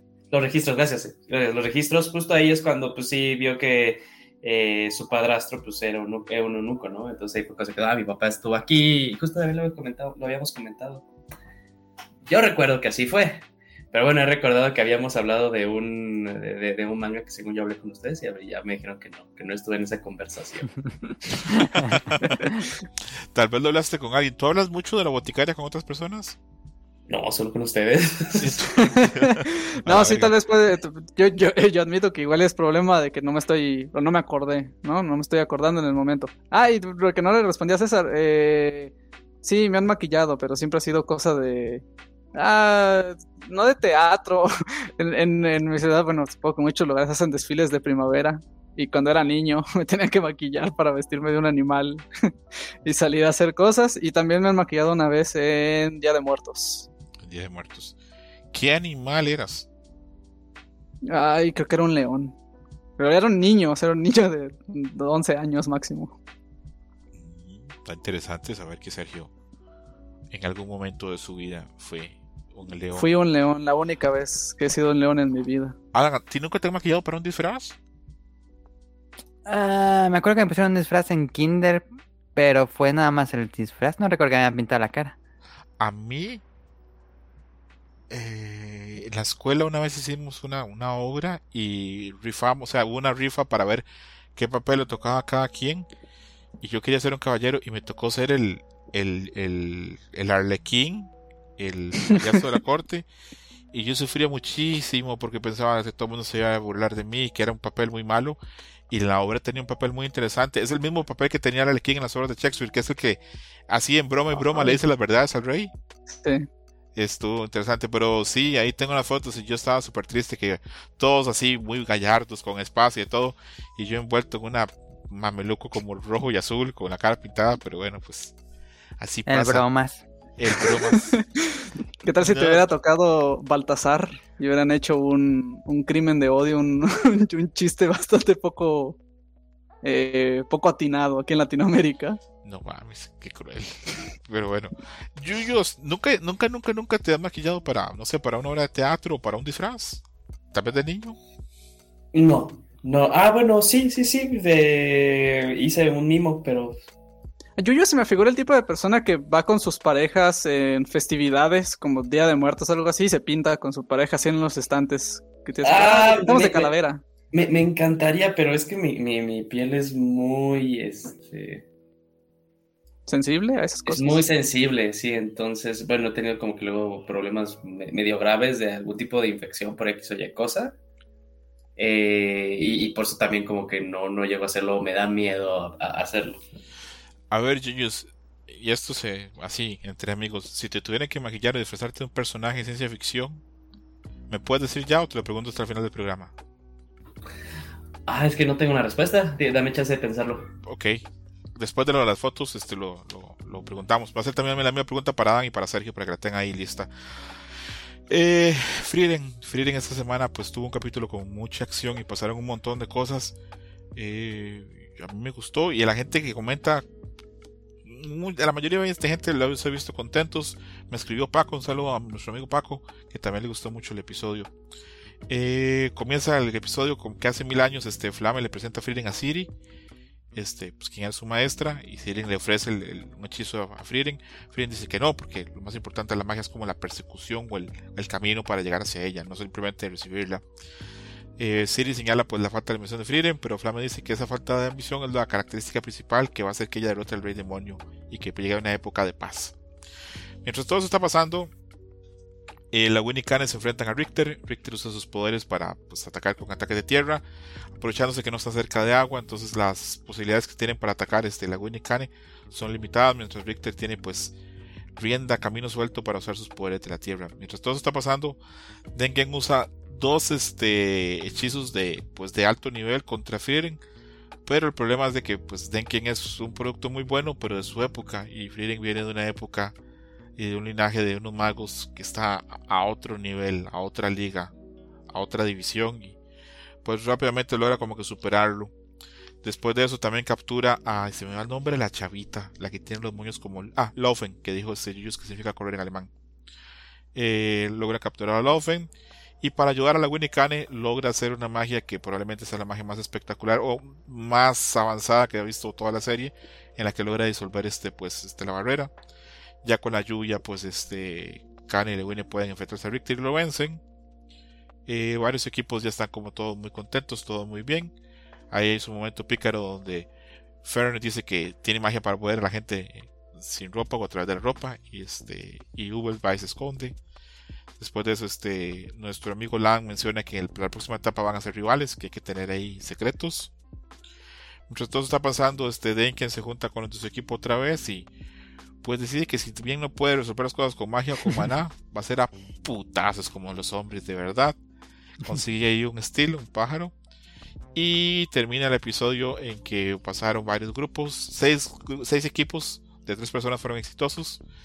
Y Stark menciona que ahora puede hacer lo que quiere porque no está Fern ni Frieden para regañarlo. Que dentro de la gente que vio Corrección Anime, todo el mundo decía, ¡Oh, las extraña! ¡Ay, qué tierno! A mí no me pareció así, a mí me pareció que estaba contento que no estuvieran este, presionándolo, pero bueno, cosa de impresiones. Yuyitos, cuéntame, primero si te gustó el episodio, que yo cuando veo estos episodios pienso, ¿esto le estará gustando a Yuyus o se le hará de la verga? Y también, ¿qué te llamó la atención del episodio? Adelante. No, o sea, ya, ya cuántos episodios llevamos de, de Frieren y no ha habido ningún fallo en la serie. Eh, creo que sí, o sea, ya, ya siendo bien retrospectiva, no ha habido algún episodio que no haya disfrutado, que no me haya parecido bueno. Se pareció muy bueno, se me va el nombre de esta... ¿Es este o esta eh, elfa o elfo? El, Siri. Serie. Bueno, sí. Siri Pero o es, Siri. es, Es elfa. es, es, es el... Ok, ok, Ah, es me- elfa. me pareció... Con la voz de Kilua de Hunter x Hunter. Y la voz también de Goyo Niño. Adelante, Yuyus. Ya, no, me, pareció muy buen personaje, quiero saber más. De hecho, el final, justo cuando ya Frieren eh, termina de analizar la barrera y la rompe, y ella como que sí diciendo de, ah, qué, qué, qué, manera de, saludarme después de tanto tiempo. Me pareció muy buena, no sé si a lo largo de, este examen como que vaya a ser él, entre comillas, la, entre, comillas, malo a vencer al final yo creo que por ahí tiene que ver algo que habían, comen- que habían comentado ustedes de que hay, hay guiños o hay de cierta forma spoilers dentro del opening. Eh, pero muy interesante, incluso también este, el tema de, de la Vine y esta otra chica, se me va su nombre. Kane. Eh, ¿Cómo? Ah, Kane, sí, sí, sí, Kane. Eh, de que pues eh, iban a ser vencidas, pero pues también justo la razón por la cual Frieden eh, analizaba la barrera era porque ella, la- su mentalidad, ¿no? De que la magia debe ser usada con libertad. Muy padre ese, ese tipo de cosas. Igual también me gustó bastante que la mentalidad de Denken es justo la misma que tiene Frieden, ¿no? La razón de, de- ser un mago y, y lo padre, lo divertido que, que viene con, con ese, con ese trabajo. Eh, tal vez como que lo único que me quedó de ver, o tal vez yo había entendido mal, o tal vez es- esperé de más, es que había, habías dicho tú, César, de no, ya se viene el, el Sakuga, ¿no? Y, o sea, estaba muy bueno, estaba muy bueno, estaba muy padre, pero pues yo creo que en cuanto a Frieren no, no hemos visto como que también ese wow que fue la batalla de Stark con el dragón. Eh, pero aún así, no, no quita eh, nada de que fue un buen episodio, nada, nada malo, de hecho todo lo contrario, muy, muy, muy bueno, muy divertido. Y pues justo quiero saber pues cuál es la, ahora la siguiente, eh, el siguiente paso justo en este examen. También eh, yo creo que eventualmente van a, van a explicar qué significa ese amuleto que sigue teniendo Frieden, porque ya nos han dado, bueno, hicieron un comentario también en el episodio anterior. Eh, y pues también de cierta forma muy gracioso ahí la, la, la única eh, salida que ha tenido Stark justo en, estos episodios, ya unos como tres, cuatro episodios que, teníamos sin verlo. Eh, que sí dice, ah, mi vida ahorita es tan buena sin que tengan que regañar. Muy, muy, muy bueno ahí, eh, pero totalmente disfrutable. Ya quiero saber qué pasa y de que, cuáles son los siguientes pasos en este examen. Ok, ok, yo, este, bien con tus apuntes. Eh, yo pensaba este, que iba a haber más Sakuga y que la pelea entre Denkin y, Frieren podía ser más larga porque las peleas este, en el episodio cuando pelearon contra los demonios aquellos en el pueblo fueron mucho más largas en, el, en la serie que lo que fueron en el manga. Pensé que acá también iba a pasar, pero pues Madhouse decidió pues, pues no, pues supongo que pensando que vienen partes todavía con más acción, entonces poner este pues el presupuesto eh, y el esfuerzo en otras partes me imagino que donde ellos sienten que se va a ocupar más para las batallas digamos de la segunda etapa y adelante Adam que esté con tus impresiones del episodio si te gustó si no te gustó Sí, misma opinión que la que acabas de mencionar. Yo también pensé que iba a haber más pelea, eh, que iban a sacar así todo por la ventana y estuvo bien, pero no fue la no fue la pelea contra los demonios que vimos hace hace ya tiempo. Eh, pero estuvo muy bien, digo, en general la emoción de, de, ver cómo destruye la barrera y que los, los encargados del examen se quedan sorprendidos. Eh, muy, muy, muy bien. Y bueno, la, la, la magia de la, las chicas con, que manejan el agua y el hielo estuvo, estuvo muy padre. Eh, en general, un episodio que estuvo muy bien. Pero yo esperaba como ese nivel que nos habían dado antes. Entonces, eh, tal vez no llena mis expectativas, pero es que mis expectativas tal vez ya eran muy irreales. Pero en general, eh, no, no, hay, no hay queja.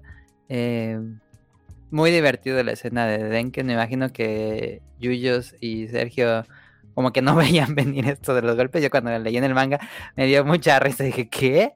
Y, me, me, gusta, me, me, pareció muy, muy divertido la forma en que lo resolvió el autor. Eh, y bueno, este ya acabó la primera prueba. Eh, todavía tenemos unos episodios más de Freedom, pero bueno, por lo menos queremos, queremos pensar que ya está asegurada la continuación. ¿Y Yuyu se sorprendió que Denken se, se, resolvió lo del pájaro de putazos o lo ves venir? eh, no, no es que no lo viera venir, pero mientras se, iba desarrollando esa escena dije, nah, así como que, nah, no va a ser algo, o sea, de seguro va a ser como que voy a dialogar con ellos, algo por el estilo así, pues ya no tienen a, a su otro compañero, no, no sé, racionalizar remediarios allá cuando dice, ¿qué acaso no eres hombre? Y se quita su gabardina y dije, no manches. Eh, me hizo reír mucho. No lo veía, o sea, como que no lo quería creer. Eh, sería, sería tal cual punto. ¿Y usted has peleado alguna vez a putazos con un señor? Ah, no. No, no, no. Es toda una experiencia pelearse con un señor así con barba ya mayor. No lo recomiendo, pero es, toda una experiencia. eh, Adam, no, Adam es muy decente, él no se ha peleado con señores. Eh, Sergio, a ti te cuento, yo no me peleé con un señor y la familia del señor nos veía desde el auto. Y yo sentía feo. ¿Que no tienes tú también una anécdota? Sí, César, de Navidad. Ah, no, se fue con un suegro. pues tal vez era un señor, probablemente. No, decía era un señor, pero no, este del carro está raro que se bajase para darse putazos conmigo porque pues no sé por qué, pues, no, no, fue para tanto, pero bueno. Eh, adelante, Sergio, con tus impresiones. Eh, pues también decir, como, como lo preguntó Adam, a mí sí me, que me impactó, a mí me impactó mucho. Dije, ¿ven que usted está demente o, o, qué le está pasando? Porque yo creía que lo que iba a suceder algo así como que, que, iban a mentir, no sé, como que iban a, aparentar seguir teniendo maná, aunque pues puedes detectarlo más o menos, pero las personas también estaban, eh, digamos, exhaustas. Y en vez de eso, no, pues decide madrazo limpio, lo cual, pues, oye, muy bien por él. Quiere decir que el señor no solo se dedica a leer grimorios. Eh, fíjate, no creo que pueda como analizar mucho de este episodio, eh, pero me la pasé genial viéndolo. Yo no esperaba como mucho no esperaba demasiado lo del Sakuga y pues lo que hubo a mí, eh, digo, me, me fue satisfactorio lo que sucedió, ¿no? No me quedé como esperando más, me gustó mucho cómo, cómo se dieron las cosas. De hecho, también me, gusta que, como en muchos otros episodios de Freedom, me gusta cuando dan un detalle, algo así, un grano de arena, no tienen por qué explicárnoslo eh, desde cero o, como si fuera una academia, porque no tendría sentido ahorita mismo en la narrativa, pero un poquitito de explicación sobre la magia, sobre cómo es que a día de hoy parece ser que a donde se está yendo el desarrollo de la magia es a utilizar elementos o objetos físicos eh, como proyectiles y manipularlos con magia en lugar de utilizar magia pura, porque probablemente utilizar magia pura requiere más maná que, que simplemente imbuirla en otra cosa. Pues eso es lo que yo me imagino que es. Y me gustó intentar como descifrar eso mientras estaban peleando con Richter. Eh, me gusta mucho esa pelea, tanto las de las chicas con Richter, intentando saber un poco de cómo es que se tienen que librar de esa situación. Al final de cuentas, medio tenía razón, medio no tenía razón de que Frieden tiene que eh, pelear y preocuparse por ellas, no durante la pelea, pero después de la pelea si se asegura de, darles la ventaja. Eh, fíjate que ahorita que ya se terminó la primera prueba, estoy yo muy satisfecho con cómo todos los equipos consiguieron su, su estilo y, y cómo es que cada uno da con él, pero también los caminos que tienen que tomar para conseguirlos. Eh, me pareció un gran ejemplo de tener un cast bastante amplio de personajes y sin tener que presentarnos a todos, hacer que todos sean interesantes y tener ganas de seguir sabiendo de ellos, de ver cómo es que les va a ir en las siguientes pruebas. También me gusta eh, el momento que tiene Fern con su equipo para hablar un poco, primero porque dicen esto de, pues no te quejes conmigo acerca de, mi educación mágica, si, si, tienes algún problema ve y díselo a mi maestra, que yo qué. Y a la vez que creo que Fern hace la propuesta inteligente, porque el sujeto este de los lentes, creo que se llama Land, dice, pues, no muestres todas tus cartas, tenemos que ser enemigos en otra ocasión, eso no es lo inteligente, pero creo que Fern directamente hizo lo inteligente, que es que lo que dijo fue decirles un hechizo menor, que no tiene ningún eh, uso práctico en combate, precisamente como, ¿qué, más sabes? Pues te digo algo que no, que ni viene ni va. Y creo que demuestra que, que, pues Fer no es que por estar lejos de Frieden no sepa manejarse, eso ya lo sabemos y que es una persona perfectamente capaz y preparada. Eh, creo que he hecho un poquito de menos no haber visto mucho de ese último equipo. y del equipo de Ere Pero ahora estoy muy emocionado de saber qué es la siguiente. hacia dónde va el examen. Me emocionó mucho ver Stark, que me alegró mucho verlo un poquito, aunque sabía que nada más iba a ser una escena de paso y, y regresar. Eh, y pues por último decir que yo quería saber más sobre, sobre Sirie y nos dijeron más y mostraron más y yo no me hubiera imaginado nunca que eso es por donde iba la historia. Yo creía que Sirie y, y Frieden se habían conocido en algún momento durante los 10 años de, eh, digamos, de, de, la pelea, bueno, del viaje contra el rey demonio y que Siri ya había tenido como sus, sus cosas ya hechas, ¿no? ¿No? No me había imaginado para nada que hubiera sido Flame la que, la que no solo se presentara o la presentara con Siri, sino que Siri fuera la maestra de Flame, lo cual es muy impresionante. Eh, me gusta la perspectiva que tiene Frieden, ¿no? Obviamente, compartida con Denken. Lo importante no, no es, ¿cómo es? Lo importante no es el destino, sino el viaje. Eh, lo que hace que valga la pena es el esfuerzo que toma, el intentar aprender esas magias y el dar con ellas. Eso es lo que le da sentido, digamos, a la aventura. Y, y también me gusta mucho esta idea de, de que probablemente si a Frieden le hubieran dicho que le dieran un hechizo el que sea, Frieden genuinamente hubiera dicho, o al menos eso me parece a mí, que el hechizo que más quiere es un hechizo banal, un hechizo estúpido, que sería como muy complicado dar con esa situación específica en, el, en la vida cotidiana. Eh, pero bueno, eso puede ser ya cosa mía. Y me impresionó porque también, solo con el opening, yo ya tenía como mi propia idea montada de cómo Sir era como una super mega villana que nadie podía ver y que estaba resguardada en este lugar y me rompieron un poco esa situación. Y, y sí, creo que esto es fue un gran final para, digamos, este mini arco, esta trama sobre la primera prueba. Estoy muy emocionado por ver cuál es la segunda prueba. Para mí, Frieden no, no erra. No hay, no hay episodio malo que no me parezca súper emocionante de Frieden. Ok, ok.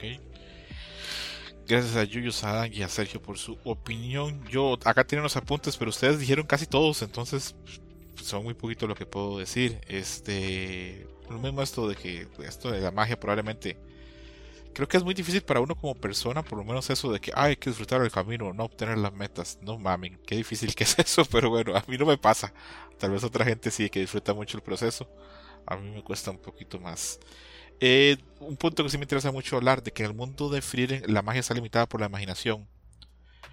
Siri y Flame son más poderosas que, que, Frieren, pero no pueden visualizar un mundo donde haya paz. Y por eso tal vez este, no puedan derrotar al rey demonio por eso. Está muy interesante. En el mundo de Frieren uno solo puede llegar hasta donde puede imaginar. Por eso, digamos, este, la Winnie no puede, ni Karen no pueden hacer algo con la magia propiamente que está en el cuerpo de, de Richter, porque no se pueden ni imaginar qué pueden hacer no han visto Avatar de Laser Bender, entonces pues no pueden imaginar propiamente qué puede ser con eso. También cuando Frieden dice que cómo poder vencer un mago de agua en una lluvia, yo pensé, pues tendrías que pelear como en Monterrey, habría que preguntarle a Mairani, ¿verdad? Porque si no yo, entonces es factible vencerlo. Luego, se menciona que Denken mencionó por qué quiere ir a la meseta norte, pero lo hizo de forma muy escueta. Eh, les adelanto que de ese deseo de Denken de ir este, a, a, más a, ese lugar, se va a generar otro arco que por lo menos para mí es espectacular, ¿verdad? Ahí está. Eh, de hecho, vimos eh, ligeros en el pasado, no, en el antepasado. Vimos eh, la magia de las alas negras. Lo vimos ahí en un pequeñito ahí, como una pista para lo que viene. Sí, que bueno, ya eso será en, en años, porque yo no creo que va a llegar nada pronto la, la otra temporada. Y por último, pues está bueno que Denken haya resuelto las cosas a putazos, porque a veces, a veces así toca. Hay que bajarse el auto y darse de putazos con un hombre frente a su familia, que mira asustada como le golpeas. Pero bueno, eso fue Freedom, eso fue The Apothecary Diaries el día de hoy. En anuncios tenemos varios programas, están bastante chidos. Tenemos el programa de Hermano Mayor, Hermano Menor, en el que participa Yuyos, Adam y yo, y hablamos de cómo ser hermano mayor y hermano menor nos afecta para consumir contenido. Este, gente me ha, escrito el programa y que les ha gustado mucho. Muchas gracias. Aparte de eso, tenemos Winter Match de la semana. Está el programa Lo más esperado 2024. Yuyus me confirmó que si vamos a hacer el programa las top 5 películas de DC y top 5 películas horribles de DC, que ahí lo difícil va a ser elegir las más feas, ¿verdad, Yuyus? Sí, ahí va a ser de, ay, no, con 5 como que no basta. No, yo estoy pensando, bueno, Flash es horrenda, pero aquella otra también es espantosa, entonces... Eh, no sé, lo de Marta también está de la verga, entonces no, no sé. yo, yo, sé, yo tengo, bueno, ahí este... a, mí me, me, mama Henry Cavill. Me mama, me mama, me mama, pero tengo que admitir que no es muy buen actor. Eh, y en todo eso, yo, yo nunca creí en el universo de Zack Snyder, la neta. O sea, a mí nunca me gustó esta tonalidad opaca que le metió desde Man of Steel. Y también lo que hizo con Batman v Superman, a mí me pareció una reverenda, reverenda mamada, ¿no?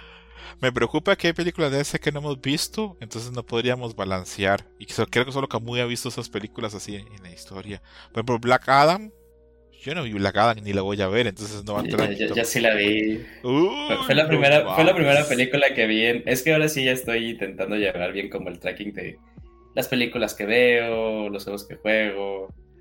Este, y, la primera que vi en, en 2023. Espera, deja, deja abro mi archivo. Este. ¿Black Adam? La primera que vi en 2023 eh, fue Black Adam y le puse un 5 de calificación. No mames. A Black Adam no, le gustaría, no le gustan los dinosaurios, ¿verdad, Adam? Eh, no creo. ¿Qué le gustaría, qué le gustaría al Black Adam? ¿Qué, qué, vería un Black Adam, un Adam contrario a ti? Fast and Furious. Anti-Adam. Mortal Kombat 1. Ándale, Mortal Kombat 1. Sí, Soccer Punch, las películas de Snyder. Todo Me gusta mucho Snyder. Todo lo chino y lo coreano lo apreciarías, ¿verdad?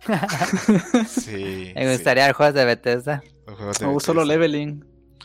Eh, aparte de eso, también está el programa del Dream 126 que se grabó ayer, Info del Evo 2024, de los anuncios de los juegos del Evo, que los acerté todos. Eh, eh, también de Capcom Cup X o Capcom 10, que se celebra a finales de este mes. El Red Bull Comité, que se celebra ahora en marzo también en Brooklyn. Y hablamos de otras cosas ahí, este, de temas interesantes. Roberto Pixelania me da su impresión de por qué le pasó lo que está pasando en Xbox. Eh, muchas cosas de Hershey, revelando cómo parió a, a Sergio. Un programa bastante interesante, lo pueden escuchar. Eh, voy con respuestas a algunas preguntas que he puesto en el programa. No lo voy a leer todas, solamente como las que escribieron como alguna gente, pero va. Había preguntado que si estaban de acuerdo que en Japón usaran la horca como método de ascendencia. Y si les parece posible los remakes de Zelda Oracle's Ages and Seasons. Dice que le parece Shinekuro me pone que Shinekuro me responde siempre, un abrazo siempre Shinekuro, que le parece algo muy japonés, porque Japón es esa mezcla como entre, no, esto lo estoy diciendo yo, no lo pone Shinekuro, que Japón tiene esa mezcla como de lo moderno y lo tradicional, y él dice que sí, que le parece muy bien eso, que Japón, bueno, no le parece muy bien, pero sí le parece interesante que todavía maten a la gente con, con la horca, no hagan nada más, pero bueno. Y sí ve factible lo de los celdas. Luego les pregunto que cómo nos afecta ser hermanos mayores y menor. Y el mismo Shinekuro dice que que a él bastante. Que tiene un hermano que le lleva 17 años. Oh. Entonces, en la infancia, pues vio muchas cosas que no entendía porque sus hermanos le llevan un vergo. Entonces, pues, bastante bien. Luego Don Grit dice que él es hermano del medio y que escuchó sus experiencias y que le hizo recordar cosas de la infancia. Pero, a ver, Don Gris, cuando eres hermano del medio, eres hermano mayor y menor. Eres las dos cosas. Por aquello. Eh, luego les pregunto que cuál anuncio del State of Play les llamó la atención y si, si creen que Vince McMahon se va a matar. Eh, Shane dice que lo que más le llamó la atención fue Stellar Blade y de Vince que él cree que siempre está un poco loco, siempre creyó que estaba un poco loco y que es probable que se mate. Y Don Grit dice que nunca ha tenido una consola de Sony, mira tú, pero que le gusta Stellar Blade y que les gusta que mantienen su visión a pesar de que hay grupitos ruidosos que les tiran mierda. Y mándeme saludos, porfa, los oigo de siempre. A ver, Sergio, mándale un saludo a Don Gris, que nos oye siempre. Hola, Don Gris. Hola desde todos lados, porque a veces te saludo en diferentes chats. Eh, muchos saludos, ojalá te la estés pasando bien. Ve más anime de los que vemos en temporada. y esas eran todas las preguntas que tengo respuestas en estos momentos. Y ahora vamos a ir a la sección de las imágenes, que esta semana yo creo que va a haber putazos porque me trataron mal por culpa de Adam. Me avisan cuando están todos arriba ya. ¿Mm? Ya, por cierto, en el episodio de hermano mayor, hermano menor, creo que deben decirlo, tuve una epifanía. Yo vi ese, yo ya escuché ese episodio porque todos deberían de escucharlo, es muy bueno. Tuve la epifanía de que para mi generación, al menos para mí en concreto, los jóvenes titanes es el, es el X-Men de César. Como lo estaba escuchando y dije, no, es pues de cómo se expresa César, para mí esos son los jóvenes titanes. ¿La 1? Sí. Ah, es que es muy buena, es muy, muy, muy. Es que César dice, no, y estos personajes que eran malos, estos personajes que se volvieron mejores, y estas chicas que me gustaban mucho. Yo dije, eso es los jóvenes titanes para mí. Mira, mira, está interesante. Aunque yo también me tocó ver jóvenes titanes, pero ya estaba un poquito más grande, pero también esa serie me gustaba mucho. Las películas animadas me encantan. La este, Teen Titans Go to the Movies, me encanta. Está bueno también. ¿Sabes también cuál, cuál, cuál? Ahorita que estaba hablando de él, de, de esas caricaturas que salían en Cartoon Network otra que también tenía un gran lore. Ajá. Eh, los chicos del barrio. Ah, sí, cierto. Sí, sí, sí, sí. No la manejo, pero sé que pegó mucho también. Porque tiene un lore bien complejo. Sí, sí, sí. Estaba muy padre ya el world building de, de, los chicos del barrio y aparte el, doblaje latino ahí sí era demasiado bueno. Ah, ah señor, me está persiguiendo una niña. Yo le, ya sé que me parezco a Luis Miguel, pero le juro que no soy yo. No mames. Tenía muchísima libertad creativa el guion. Está interesante. Habrá que hacer un, un Dream este, de cartoons o algo así. No sé, hay que, que poner las barbas en remojo para ver qué, qué más se puede hacer. Pero sí, Yuyos y yo vamos a hacer uno de, de Marvel. De, DC, que ahorita me estoy dando cuenta, Yuyos, que tenemos que aclarar que no va a haber películas animadas, porque si no, todas las buenas serían animadas, la verdad. Porque. la mayoría, la mayoría de Batman sí, Sí, top, top 5, vamos a tener que hablarlo, Yuyus, porque yo creo que fácil serían así como que Batman 1, Batman 2, Batman 3. Así. Va a costar elegir. Y, menciones honoríficas va a salir Batman, Dino Superman All Star, y luego. ¿Qué, qué, ¿Cuál otra es buena? Es que todo sale el pendejo de Batman, no mames, chale. Está difícil es complicado elegir películas este, buenas de DC. Aunque bueno, porque sí, pues yo pensé, bueno, películas buenas de DC que ya casi estoy haciendo el programa este ahorita, ¿verdad? No, no debería decir, pero sí pensé, bueno, la Batman de Nolan, la Batman de Pattinson, la Batman y... Ay, yo, creo que vamos a tener que elegir, es decir, solo una de Batman. Ya mejor especial de Batman. Sí. Me va a costar mucho no hablar de la máscara del fantasma, que a mí me mama, y, quiero hacer un Dream desde eso hace como dos años, pero no he encontrado... No he encontrado quien me, me afiance la posición de hablar de ella. Bueno, Comenzamos con las imágenes. Primera imagen, el personaje favorito de Sergio en Dungeon Meshi, Chilchok. ¿Cómo la ves, Yuyus? ¿Cuánto le damos de 1 a 10? Eh, tengo que retomar Dungeon Meshi. Delicioso en el calabozo. Eh, bien, bien, bien, 10. Ok, ok. Sergio. Dragones y mazmorras. Esta imagen me encanta, es un 10. Ok. Adam. Sí, igual 10, me gusta muchísimo. Está muy, muy padre. Me alegra que les haya gustado. Luego tenemos una que esta no va a participar, simplemente fue alguien que le puso un fan de gente que hace sprite art, donde es un, este, un RPG de, pues, Dungeon Mesh. Es como el Dungeons and Dragons Chronicles of Mistar de Capcom. Algo así, algo así. Ah, el remake de Golden Axe se ve raro. Pero bueno, está interesante. Vamos con la otra imagen para calificar. Bajamos y bajamos y bajamos. Hay dos imágenes este, de personajes que están participando en las pruebas en Frieren. Está Kane Lewin peleando y está Land y está Ubel. Eh, no sé si las analizamos por separado o juntas, pero como ustedes quieran. Adelante, Yuyus. Eh, si son juntas, la de Lavina y Kane me parece superior. Este para Ajá. mí es un, es un 10 sencillo. Ajá. El otro también es un 10 sencillo, pero el de, el de ellas dos es superior. Ok. Sergio. Eh, me parecen un 9.5 las dos. Eh, Creo que con un fondo hubiera quedado, uff, beso de chef. Qué cabrón, cómo es la gente puede dibujar y capturar el personaje así, los personajes como con los, con los rasgos y con cosas tan sencillas, los, los admiro mucho. Eh, Adam, ¿cuánto le damos? Me gustan igual que, pienso que igual que Sergio, un fondo hubiera ayudado mucho. Eh, me gusta que trata de emular el estilo del ilustrador de Grand Blue Fantasy, como en la shurada y las sombras y las luces y la paleta de colores. Eh, pero nueve, las dos. Ay, ya, no mames. No tienes una idea así la erección mental que me acaba de dar. Un juego de peleas de Frieren. No mames, no se me había ocurrido nunca. Y tu Loco. habilidad especial es sentarte a platicar. A la verga. Es ver desnudo al personaje. Eh, sería increíble también. Frieren juego de peleas por Arc System Works. No mames, serían. Uff. Vendería el riñón de Hershey's para comprar muchas copias para que valiera la pena para la gente que lo haga. Luego tenemos una imagen que yo quiero creer que esto fue gracioso, pero a veces pienso, no mames, esto será perturbador. Donde el pato Duffy y Box Bunny están en la posición de, de Whole Moving Castle. ¿Quién la pudo reconocer? Mm, Creo que todos. Sí, todos. Supongo. Sí. ¿Qué tan, qué- de 1 a 10, ¿qué tan horrendo se te hace, Yuyus? Ay, como un 8 o 9. ¿Verdad que sí, da repelús? Adam, Sí, de repelos. Ah, está bien hecho en cuanto a... Técnicamente, mm, Claro. no soy fan de de la ya- parodia tal cual, pero técnicamente me parece que está muy bien logrado. Ok. Sergio, ¿tú reconociste esto o tú no eres fan de del Castillo Vagabundo? No soy muy fan del Castillo Vagabundo, pero claramente puedo reconocerlo. Ok, ok, ok. Si has oído el programa donde cuento que tengo un amigo que se come las obras de los demás, le, le decimos Calcifer, ¿verdad?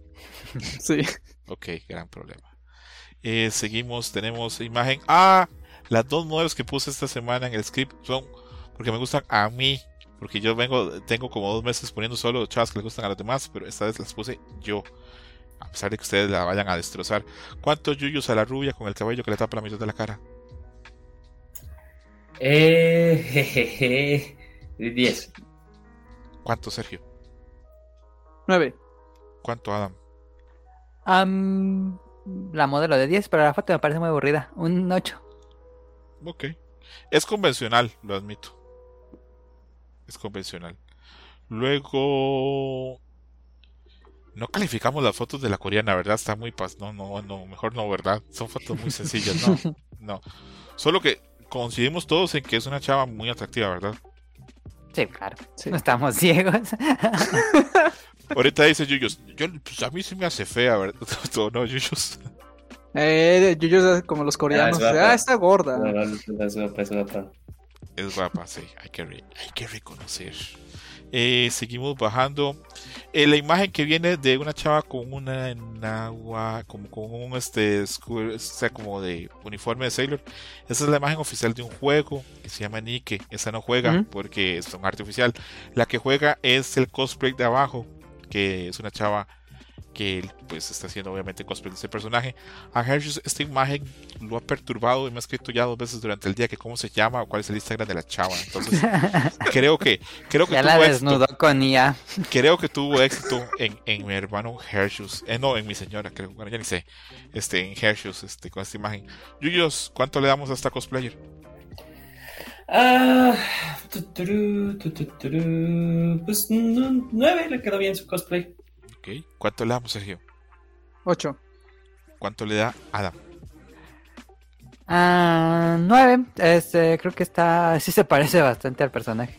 Sí, sí, hay, hay- hay un logro ahí. Luego vienen dos imágenes. Este, la primera la vamos a calificar, la segunda. Ay, no deberíamos porque la hizo el maestro Yoshitaka y no sé, eso es como como faltarle al respeto, como no como esa malcriada de Frieren que le rompió la barrera a Siri, yo sí respeto al, al maestro. Eh, ¿Cuánto le damos yuyos a la mujer que está tatuada? Se está quitando como que su ropa y al tatuaje, pues es como una especie como de guerrero samurái cibernético. Muy verga. Sí, sí, sí, es un, es un mecha, es un mecha que está cool. Eh, 9, 9 la imagen, me, me gusta. Ok, ¿cuánto le damos, Sergio? 8-5. ¿Cuánto le damos Adam a la imagen? Tiene tatuado. Ay, ¿cómo se llama ese juego de Super Nintendo que es bien caro? Hagane. la portada de Hagane en la espalda. ¿Es tu Hagane? No, no, no, no, pero se parece, pero se parece mucho. Ah, yo te creí y Este. estaba así otra dirección mental. Este, un 9. Ok, ok, ok. Luego tenemos una imagen de Alex de Street Fighter 3. Esto es por parte del maestro Yoshitaka, eh, que es un ilustrador pff, legendario en Japón. Y él solo hace ilustraciones de Star Strike, a veces para celebrar torneos de Star Strike. Y este es Alex. Eh, me voy a arriesgar. ¿Cuánto le damos, Yuyos? Eh, la de Alex, Sí, de Street Fighter 3. pues es muy buena, ¿no? A mí me gusta bastante. Es un 10 para mí. Ok.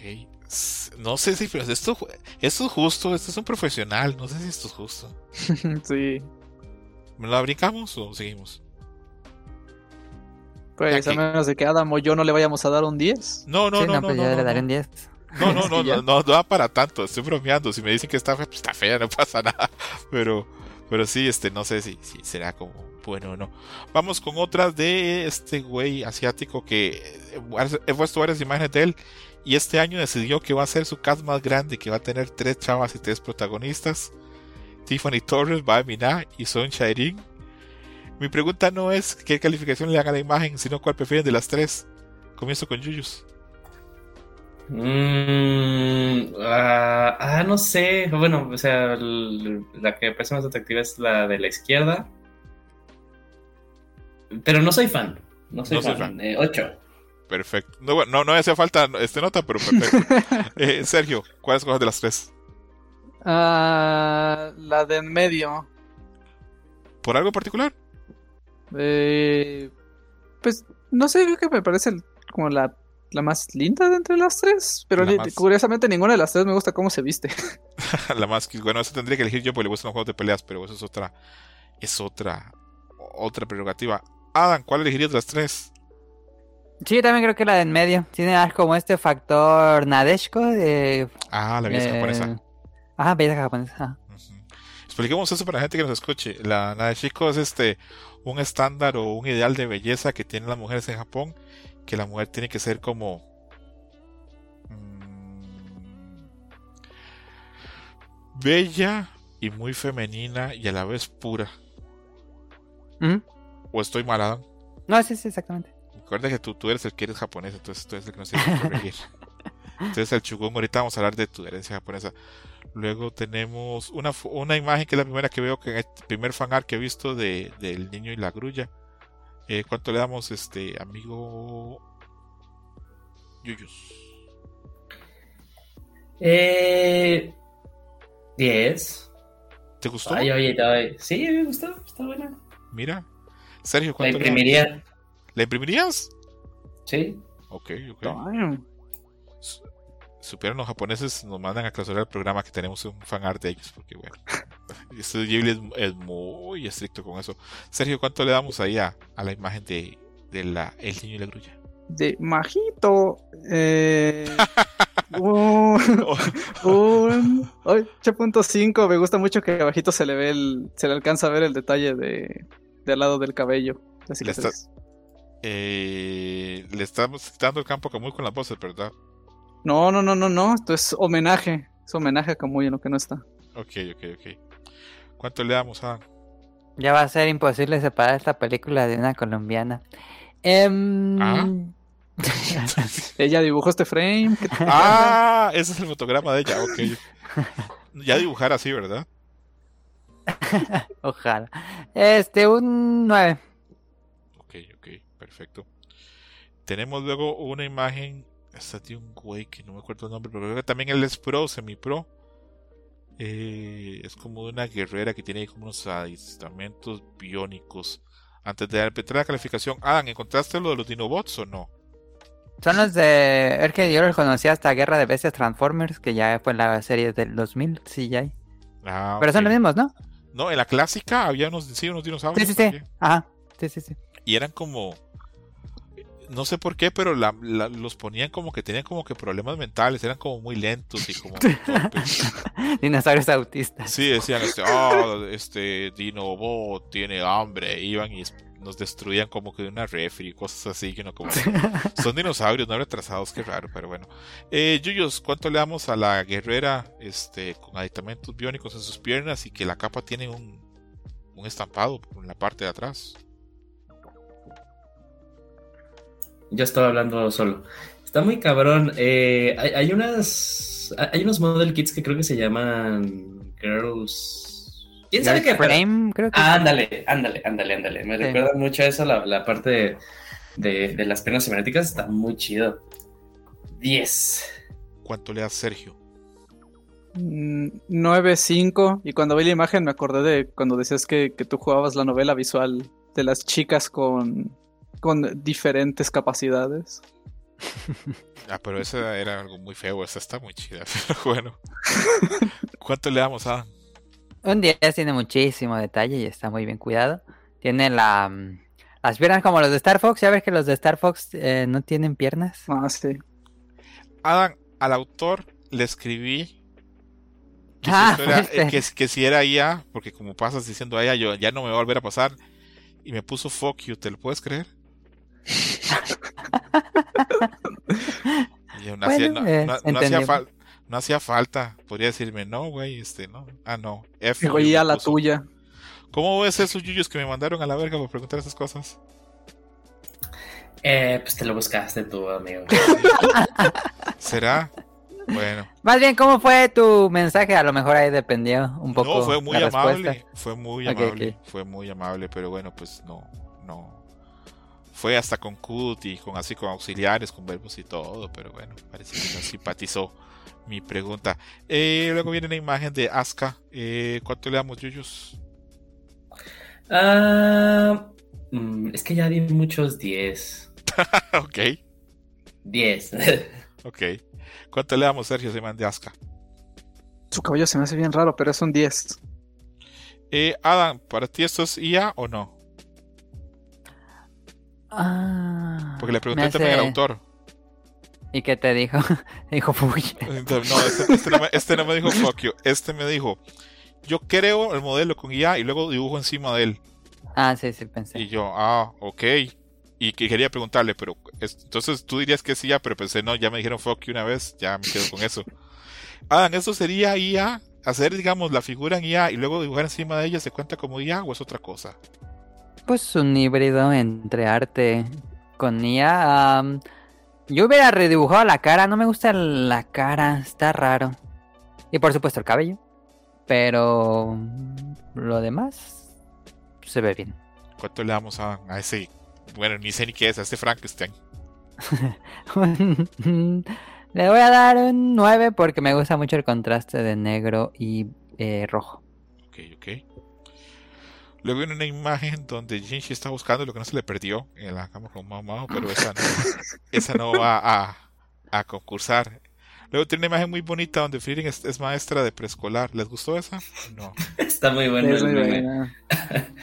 Mi mamá que Stark está comiendo helado con, con, Con su maestro. sí, con el maestro. Y mi mamá también de que Fern se ve que es muy, niña muy- este, que se porta muy bien. Pero bueno. Luego tenemos una imagen de que en el Reddit de, de, de Apothecary Diaries están hablando que, pues, que en Japón se están vendiendo muchos plushies de Apothecary Diaries. ¿Y cuál era su favorito? Eh, yo, de los seis, el que me gusta más es el segundo, en que Mao Mao tiene cara y gestos, bueno, de gato. ¿Cuál te gusta más a ti, Yuyus, de esos seis? Ah, el tercero, el tercero, definitivamente el tercero. El tercero donde Mamá se está tapando la cara. Ajá. Ok, ok. ¿Cuál es tu favorito, Sergio? El quinto o el penúltimo. Tiene los ojos de puntito y Mao Mao está enojadita y, Muy y de está feliz. Small World. Creo que el sexto es el del episodio que acabamos de ver, ¿verdad? Sí. con Sí. mamá vestida. Ah, y su amigo Jinka. Eh, Adam, ¿cuál te gusta de los seis? si estuviera en la tienda y estuvieran todos, yo, yo también compraría la del gato. A mí me costaría elegir si tuviera que comprar porque hay unos están, están chidos, la verdad, pero bueno. Seguimos avanzando. Tenemos una imagen de la maestra de Fielding. No sé si esta entra a concursar o no. ¿Tú qué dices, Yuyos? ¿Entra o no? Eh, sí, sí, entra. ¿Cuánto le damos a Flame a la maestra? 100. A la verga. No sabía que te gustaba, Flame. Mira. Está- buena parte de la imagen. Ah, ok, ok. Sergio, ¿cuánto? Mm, ¿10? Jamás pensé que les iba a gustar tanto. Adam, ¿cuánto? Yo un 9, le hubiera dado 10 si tuviera fondo, pero está bien. Mira, yo jamás pensé que les fuera a gustar, ni siquiera tenía en expectativa. Luego regresa el equipo de cosplayers chinos que la, la vez pasada tuvo tanto éxito con Azuka. Esta vez vuelven con Misato, Shinji, Misato y Ritsuko. Este es un grupo de cosplayers chinos que son como crema de la crema de los cosplayers chinos. De un país de 1200 millones, se tienen que encontrar chinos que se parezcan a la serie de anime. Entonces, pues, a mí me parece que lo hacen bastante bien. Eh, Yuyos, calificación a este pack de los cosplayers chinos. Eh, este, la 1. Mira, la, la, la, la que más me gustó fue la. Ah, no, espérate, hay más. Una, dos. A ver, una, dos. La tercera, la tercera, porque aparte, como que se ve viejita la foto. No sé, entonces, como que le pone más. Más Le da- personalidad. Le da como sabor, ¿verdad? Evangelion. Ajá, sí, sí, sí, dices, ah, no, sí, sí es. Eh, Muy buenas todas. eh, Ah, no sé. eh, está, te está costando decir 10, ¿verdad? Sí. Da el Hay 10. que Que meter César, nuevos conceptos Que abstractos. que, Y es nada César, más por esa tercera foto. que César se cueste tranquilo sabiendo que las imágenes las está haciendo bien. Tal vez con el programa no, pero con las imágenes sí. No te pesa el 10. Empieza a dar como sinónimos, así como, ah, 100 de 100, 5 estrellas. Excelente. Pues A plus. Eh, sí, plus, ok.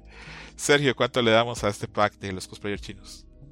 Mm, te diría que 9 y algunas imágenes son 9.5. La primera y la última me parecen las mejores. Sin duda, la última es la que más me gusta. Y las dos de en medio es que las pelucas no me gustan como sa- salieron.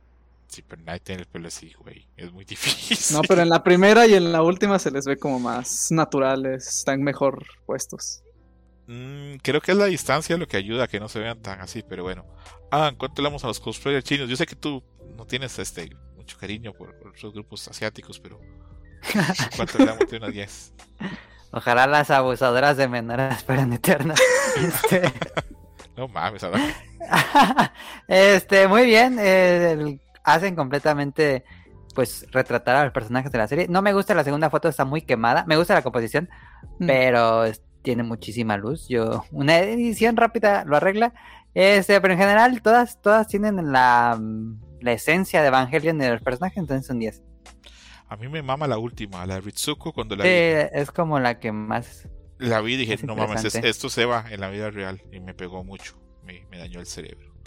Luego viene un pack de un ilustrador que se me va el nombre, que él sí se tomó en serio la colaboración entre Spy Family y Street Fighter. Entonces hay personajes, hay personajes, exactamente, hay personajes, por ejemplo, tenemos a Chun-Li y a Kami con el vestido que usan en la empresa que trabaja Yor. Está este Marisa con un traje de uno de los escolares de la academia en la que va Anya. Y también tiene el mismo casco, se lo pusieron al perro, el nombre, creo que se llama Bond. Bond. Luego. Eh, ¿Cómo se llama la compañera de, de Twilight? Ah. Ay, se me borró. Fiona. Fiona está con Ah. el traje de, de Aki, de Street Fighter 6. Y por último, Manon y Yuri tienen puesta la ropa de una de George Forger y la otra tiene la ropa de, de la jefa de Twilight. A mí este pack me pareció muy bueno, pero también me pesa en contra que yo soy muy fan de Street Fighter, entonces tal vez ustedes no lo vean tan bien. ¿Cuánto le damos, Yuyos? A todos. Ah, es que, ah, es que me arruinaron a Cami, no me gusta cómo se ve. Nada más por eso es un, es un, es un 8. Ok, ok.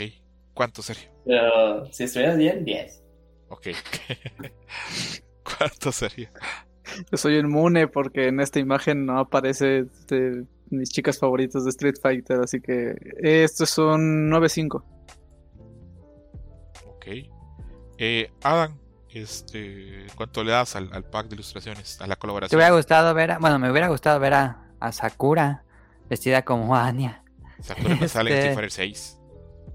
Ah, sí es cierto, entonces no Ah, sale. Pero si oyes el programa de ayer, si oyes el, el- el- sí, si oyes el programa de ayer, este, te vas a dar cuenta que Hershus anhela el regreso de Sakura colegiala en ese nuevo Street Fighter, pero no importa, dame tu calificación. 10, me gusta, me quedó un gran fanart, eh, tiene un acabado muy profesional. Sí, probablemente sea un güey que, que sí viva de esto. Y viene otra modelo que me gusta a mí. Yo no sé si a ustedes, pero por lo menos a mí sí me gusta. Eh, la foto no está muy allá, pero me gusta mucho la pose, me gusta mucho la luz. Y ella me parece que tiene como una mirada muy distinta a otros modelos que hemos puesto acá. ¿Cuánto le damos, Yuyos? Mm. Ay. Diez. Me gusta que Yuyos es muy honesto. Eh, Las mujeres tienen que tener mucha suerte contigo, Yuyos, porque un hombre honesto, qué difícil es encontrar. No mames. Lo digo como hombre. Eh, Sergio, ¿cuánto le damos? 9.5. 9.5. ¿Cuánto le damos a 10, gran foto, buena producción, tiene tres planos muy marcados, este, que hace más interesante la foto y bueno, la chica es espectacular, como hipnotizante su mirada, Sí. eh, es un 10. Yo creo que si yo voy pasando, si voy manejando y veo a esa chava así, creo que choco.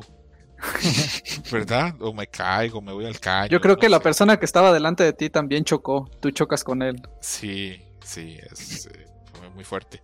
Y por último llegan las fotos que odia más Adam, pero que le gustan más a Yuyos. Las fotos de Adam Sama visitando Nagano para purificar su espíritu. Eh, la primera foto, Adam Sama camina por los bosques de Nagano. ¿Cuánto le damos, Yuyos? Güey, no mames, pinche Adam. También chingonas. Diez.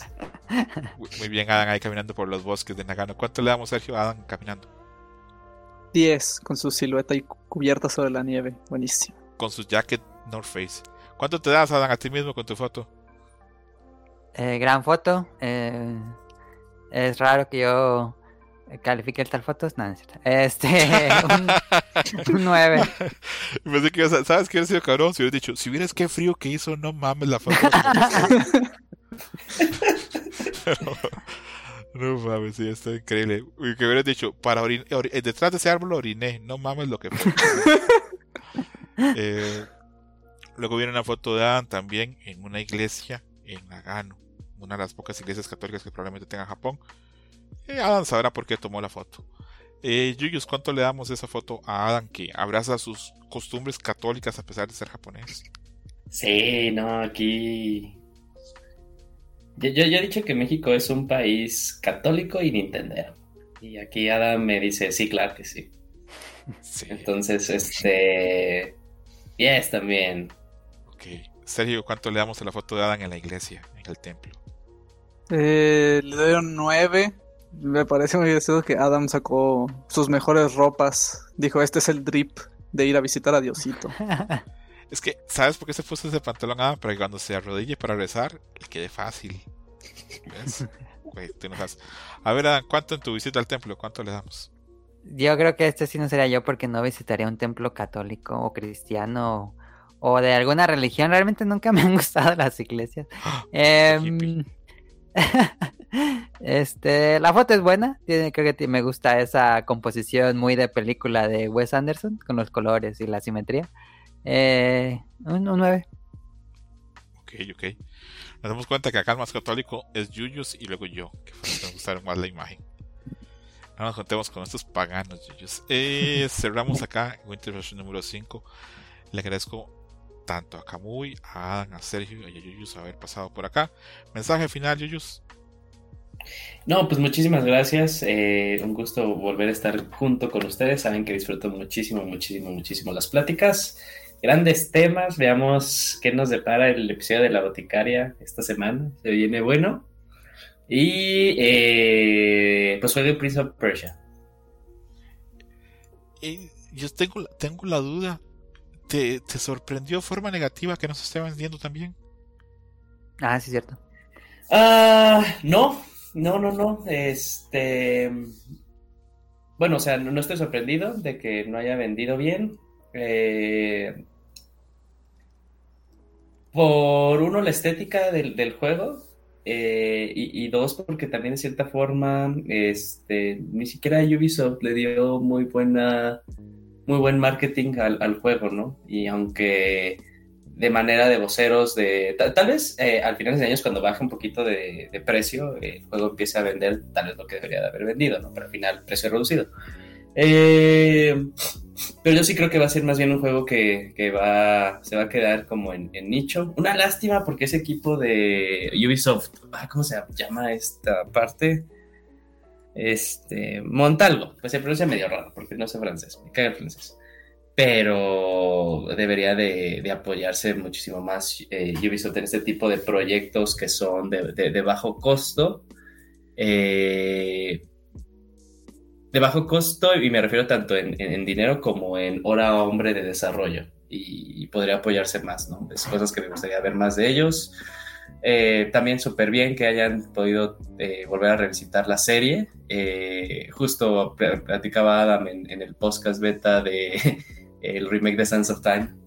Y qué pedo con eso, pero bueno. eh, pero bien, bien, bien que la sigan retomando. Estaría bueno volver a ver de regreso a Rayman, aunque ya lo vimos en el DLC de, eh, Mario Bros. Rabbids. Pero bueno, me, me estoy cambiando. Sí, sí, medio para abajo.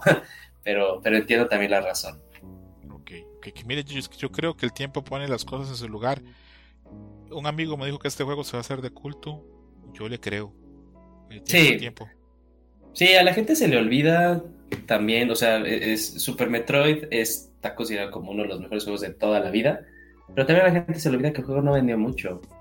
No, no, no, no. Tiempo al tiempo. Vas a ver, Yuyus, Ujú. tiempo al tiempo. Vas a ver que poco ahí se va a acomodar las cosas para el Príncipe de Persia. Yuyus, ¿te incomoda que te digamos Príncipe de Persia de ahora en adelante? On? Ah, pues me, me falta estar más mamado y más rostrón, pero, pero no, no me molesta. Ok, muchas gracias a Yuyus Príncipe de Persia por haber pasado por acá. Ojalá tengamos más chance de compartir en futuros programas como en el que vamos a hablar PCTDC. Eh, Adam, muchas gracias por pasarte por acá. Y también si sientes vergüenza por la portada que le puse al Dream 126. Nada, para nada. Este. No, pues muchas gracias a todos los que escucharon esto. Espero les haya gustado la plática. Y pues muchas gracias a César por la invitación. Siempre muy divertido el programa. ¿Te da paz saber que no te invité al programa de Evo? No, pues creo que fue una muy sabia decisión porque mi conocimiento de juegos de pelea es prácticamente nulo. Mejor prefiero escucharlo a participar. Ah, yo pensé, voy a invitar a para que vea que él está condenado eternamente hasta estos programas. Pero pensé, no, no, ya es pasarse, ya, ya, eso es ya pasarse de culero.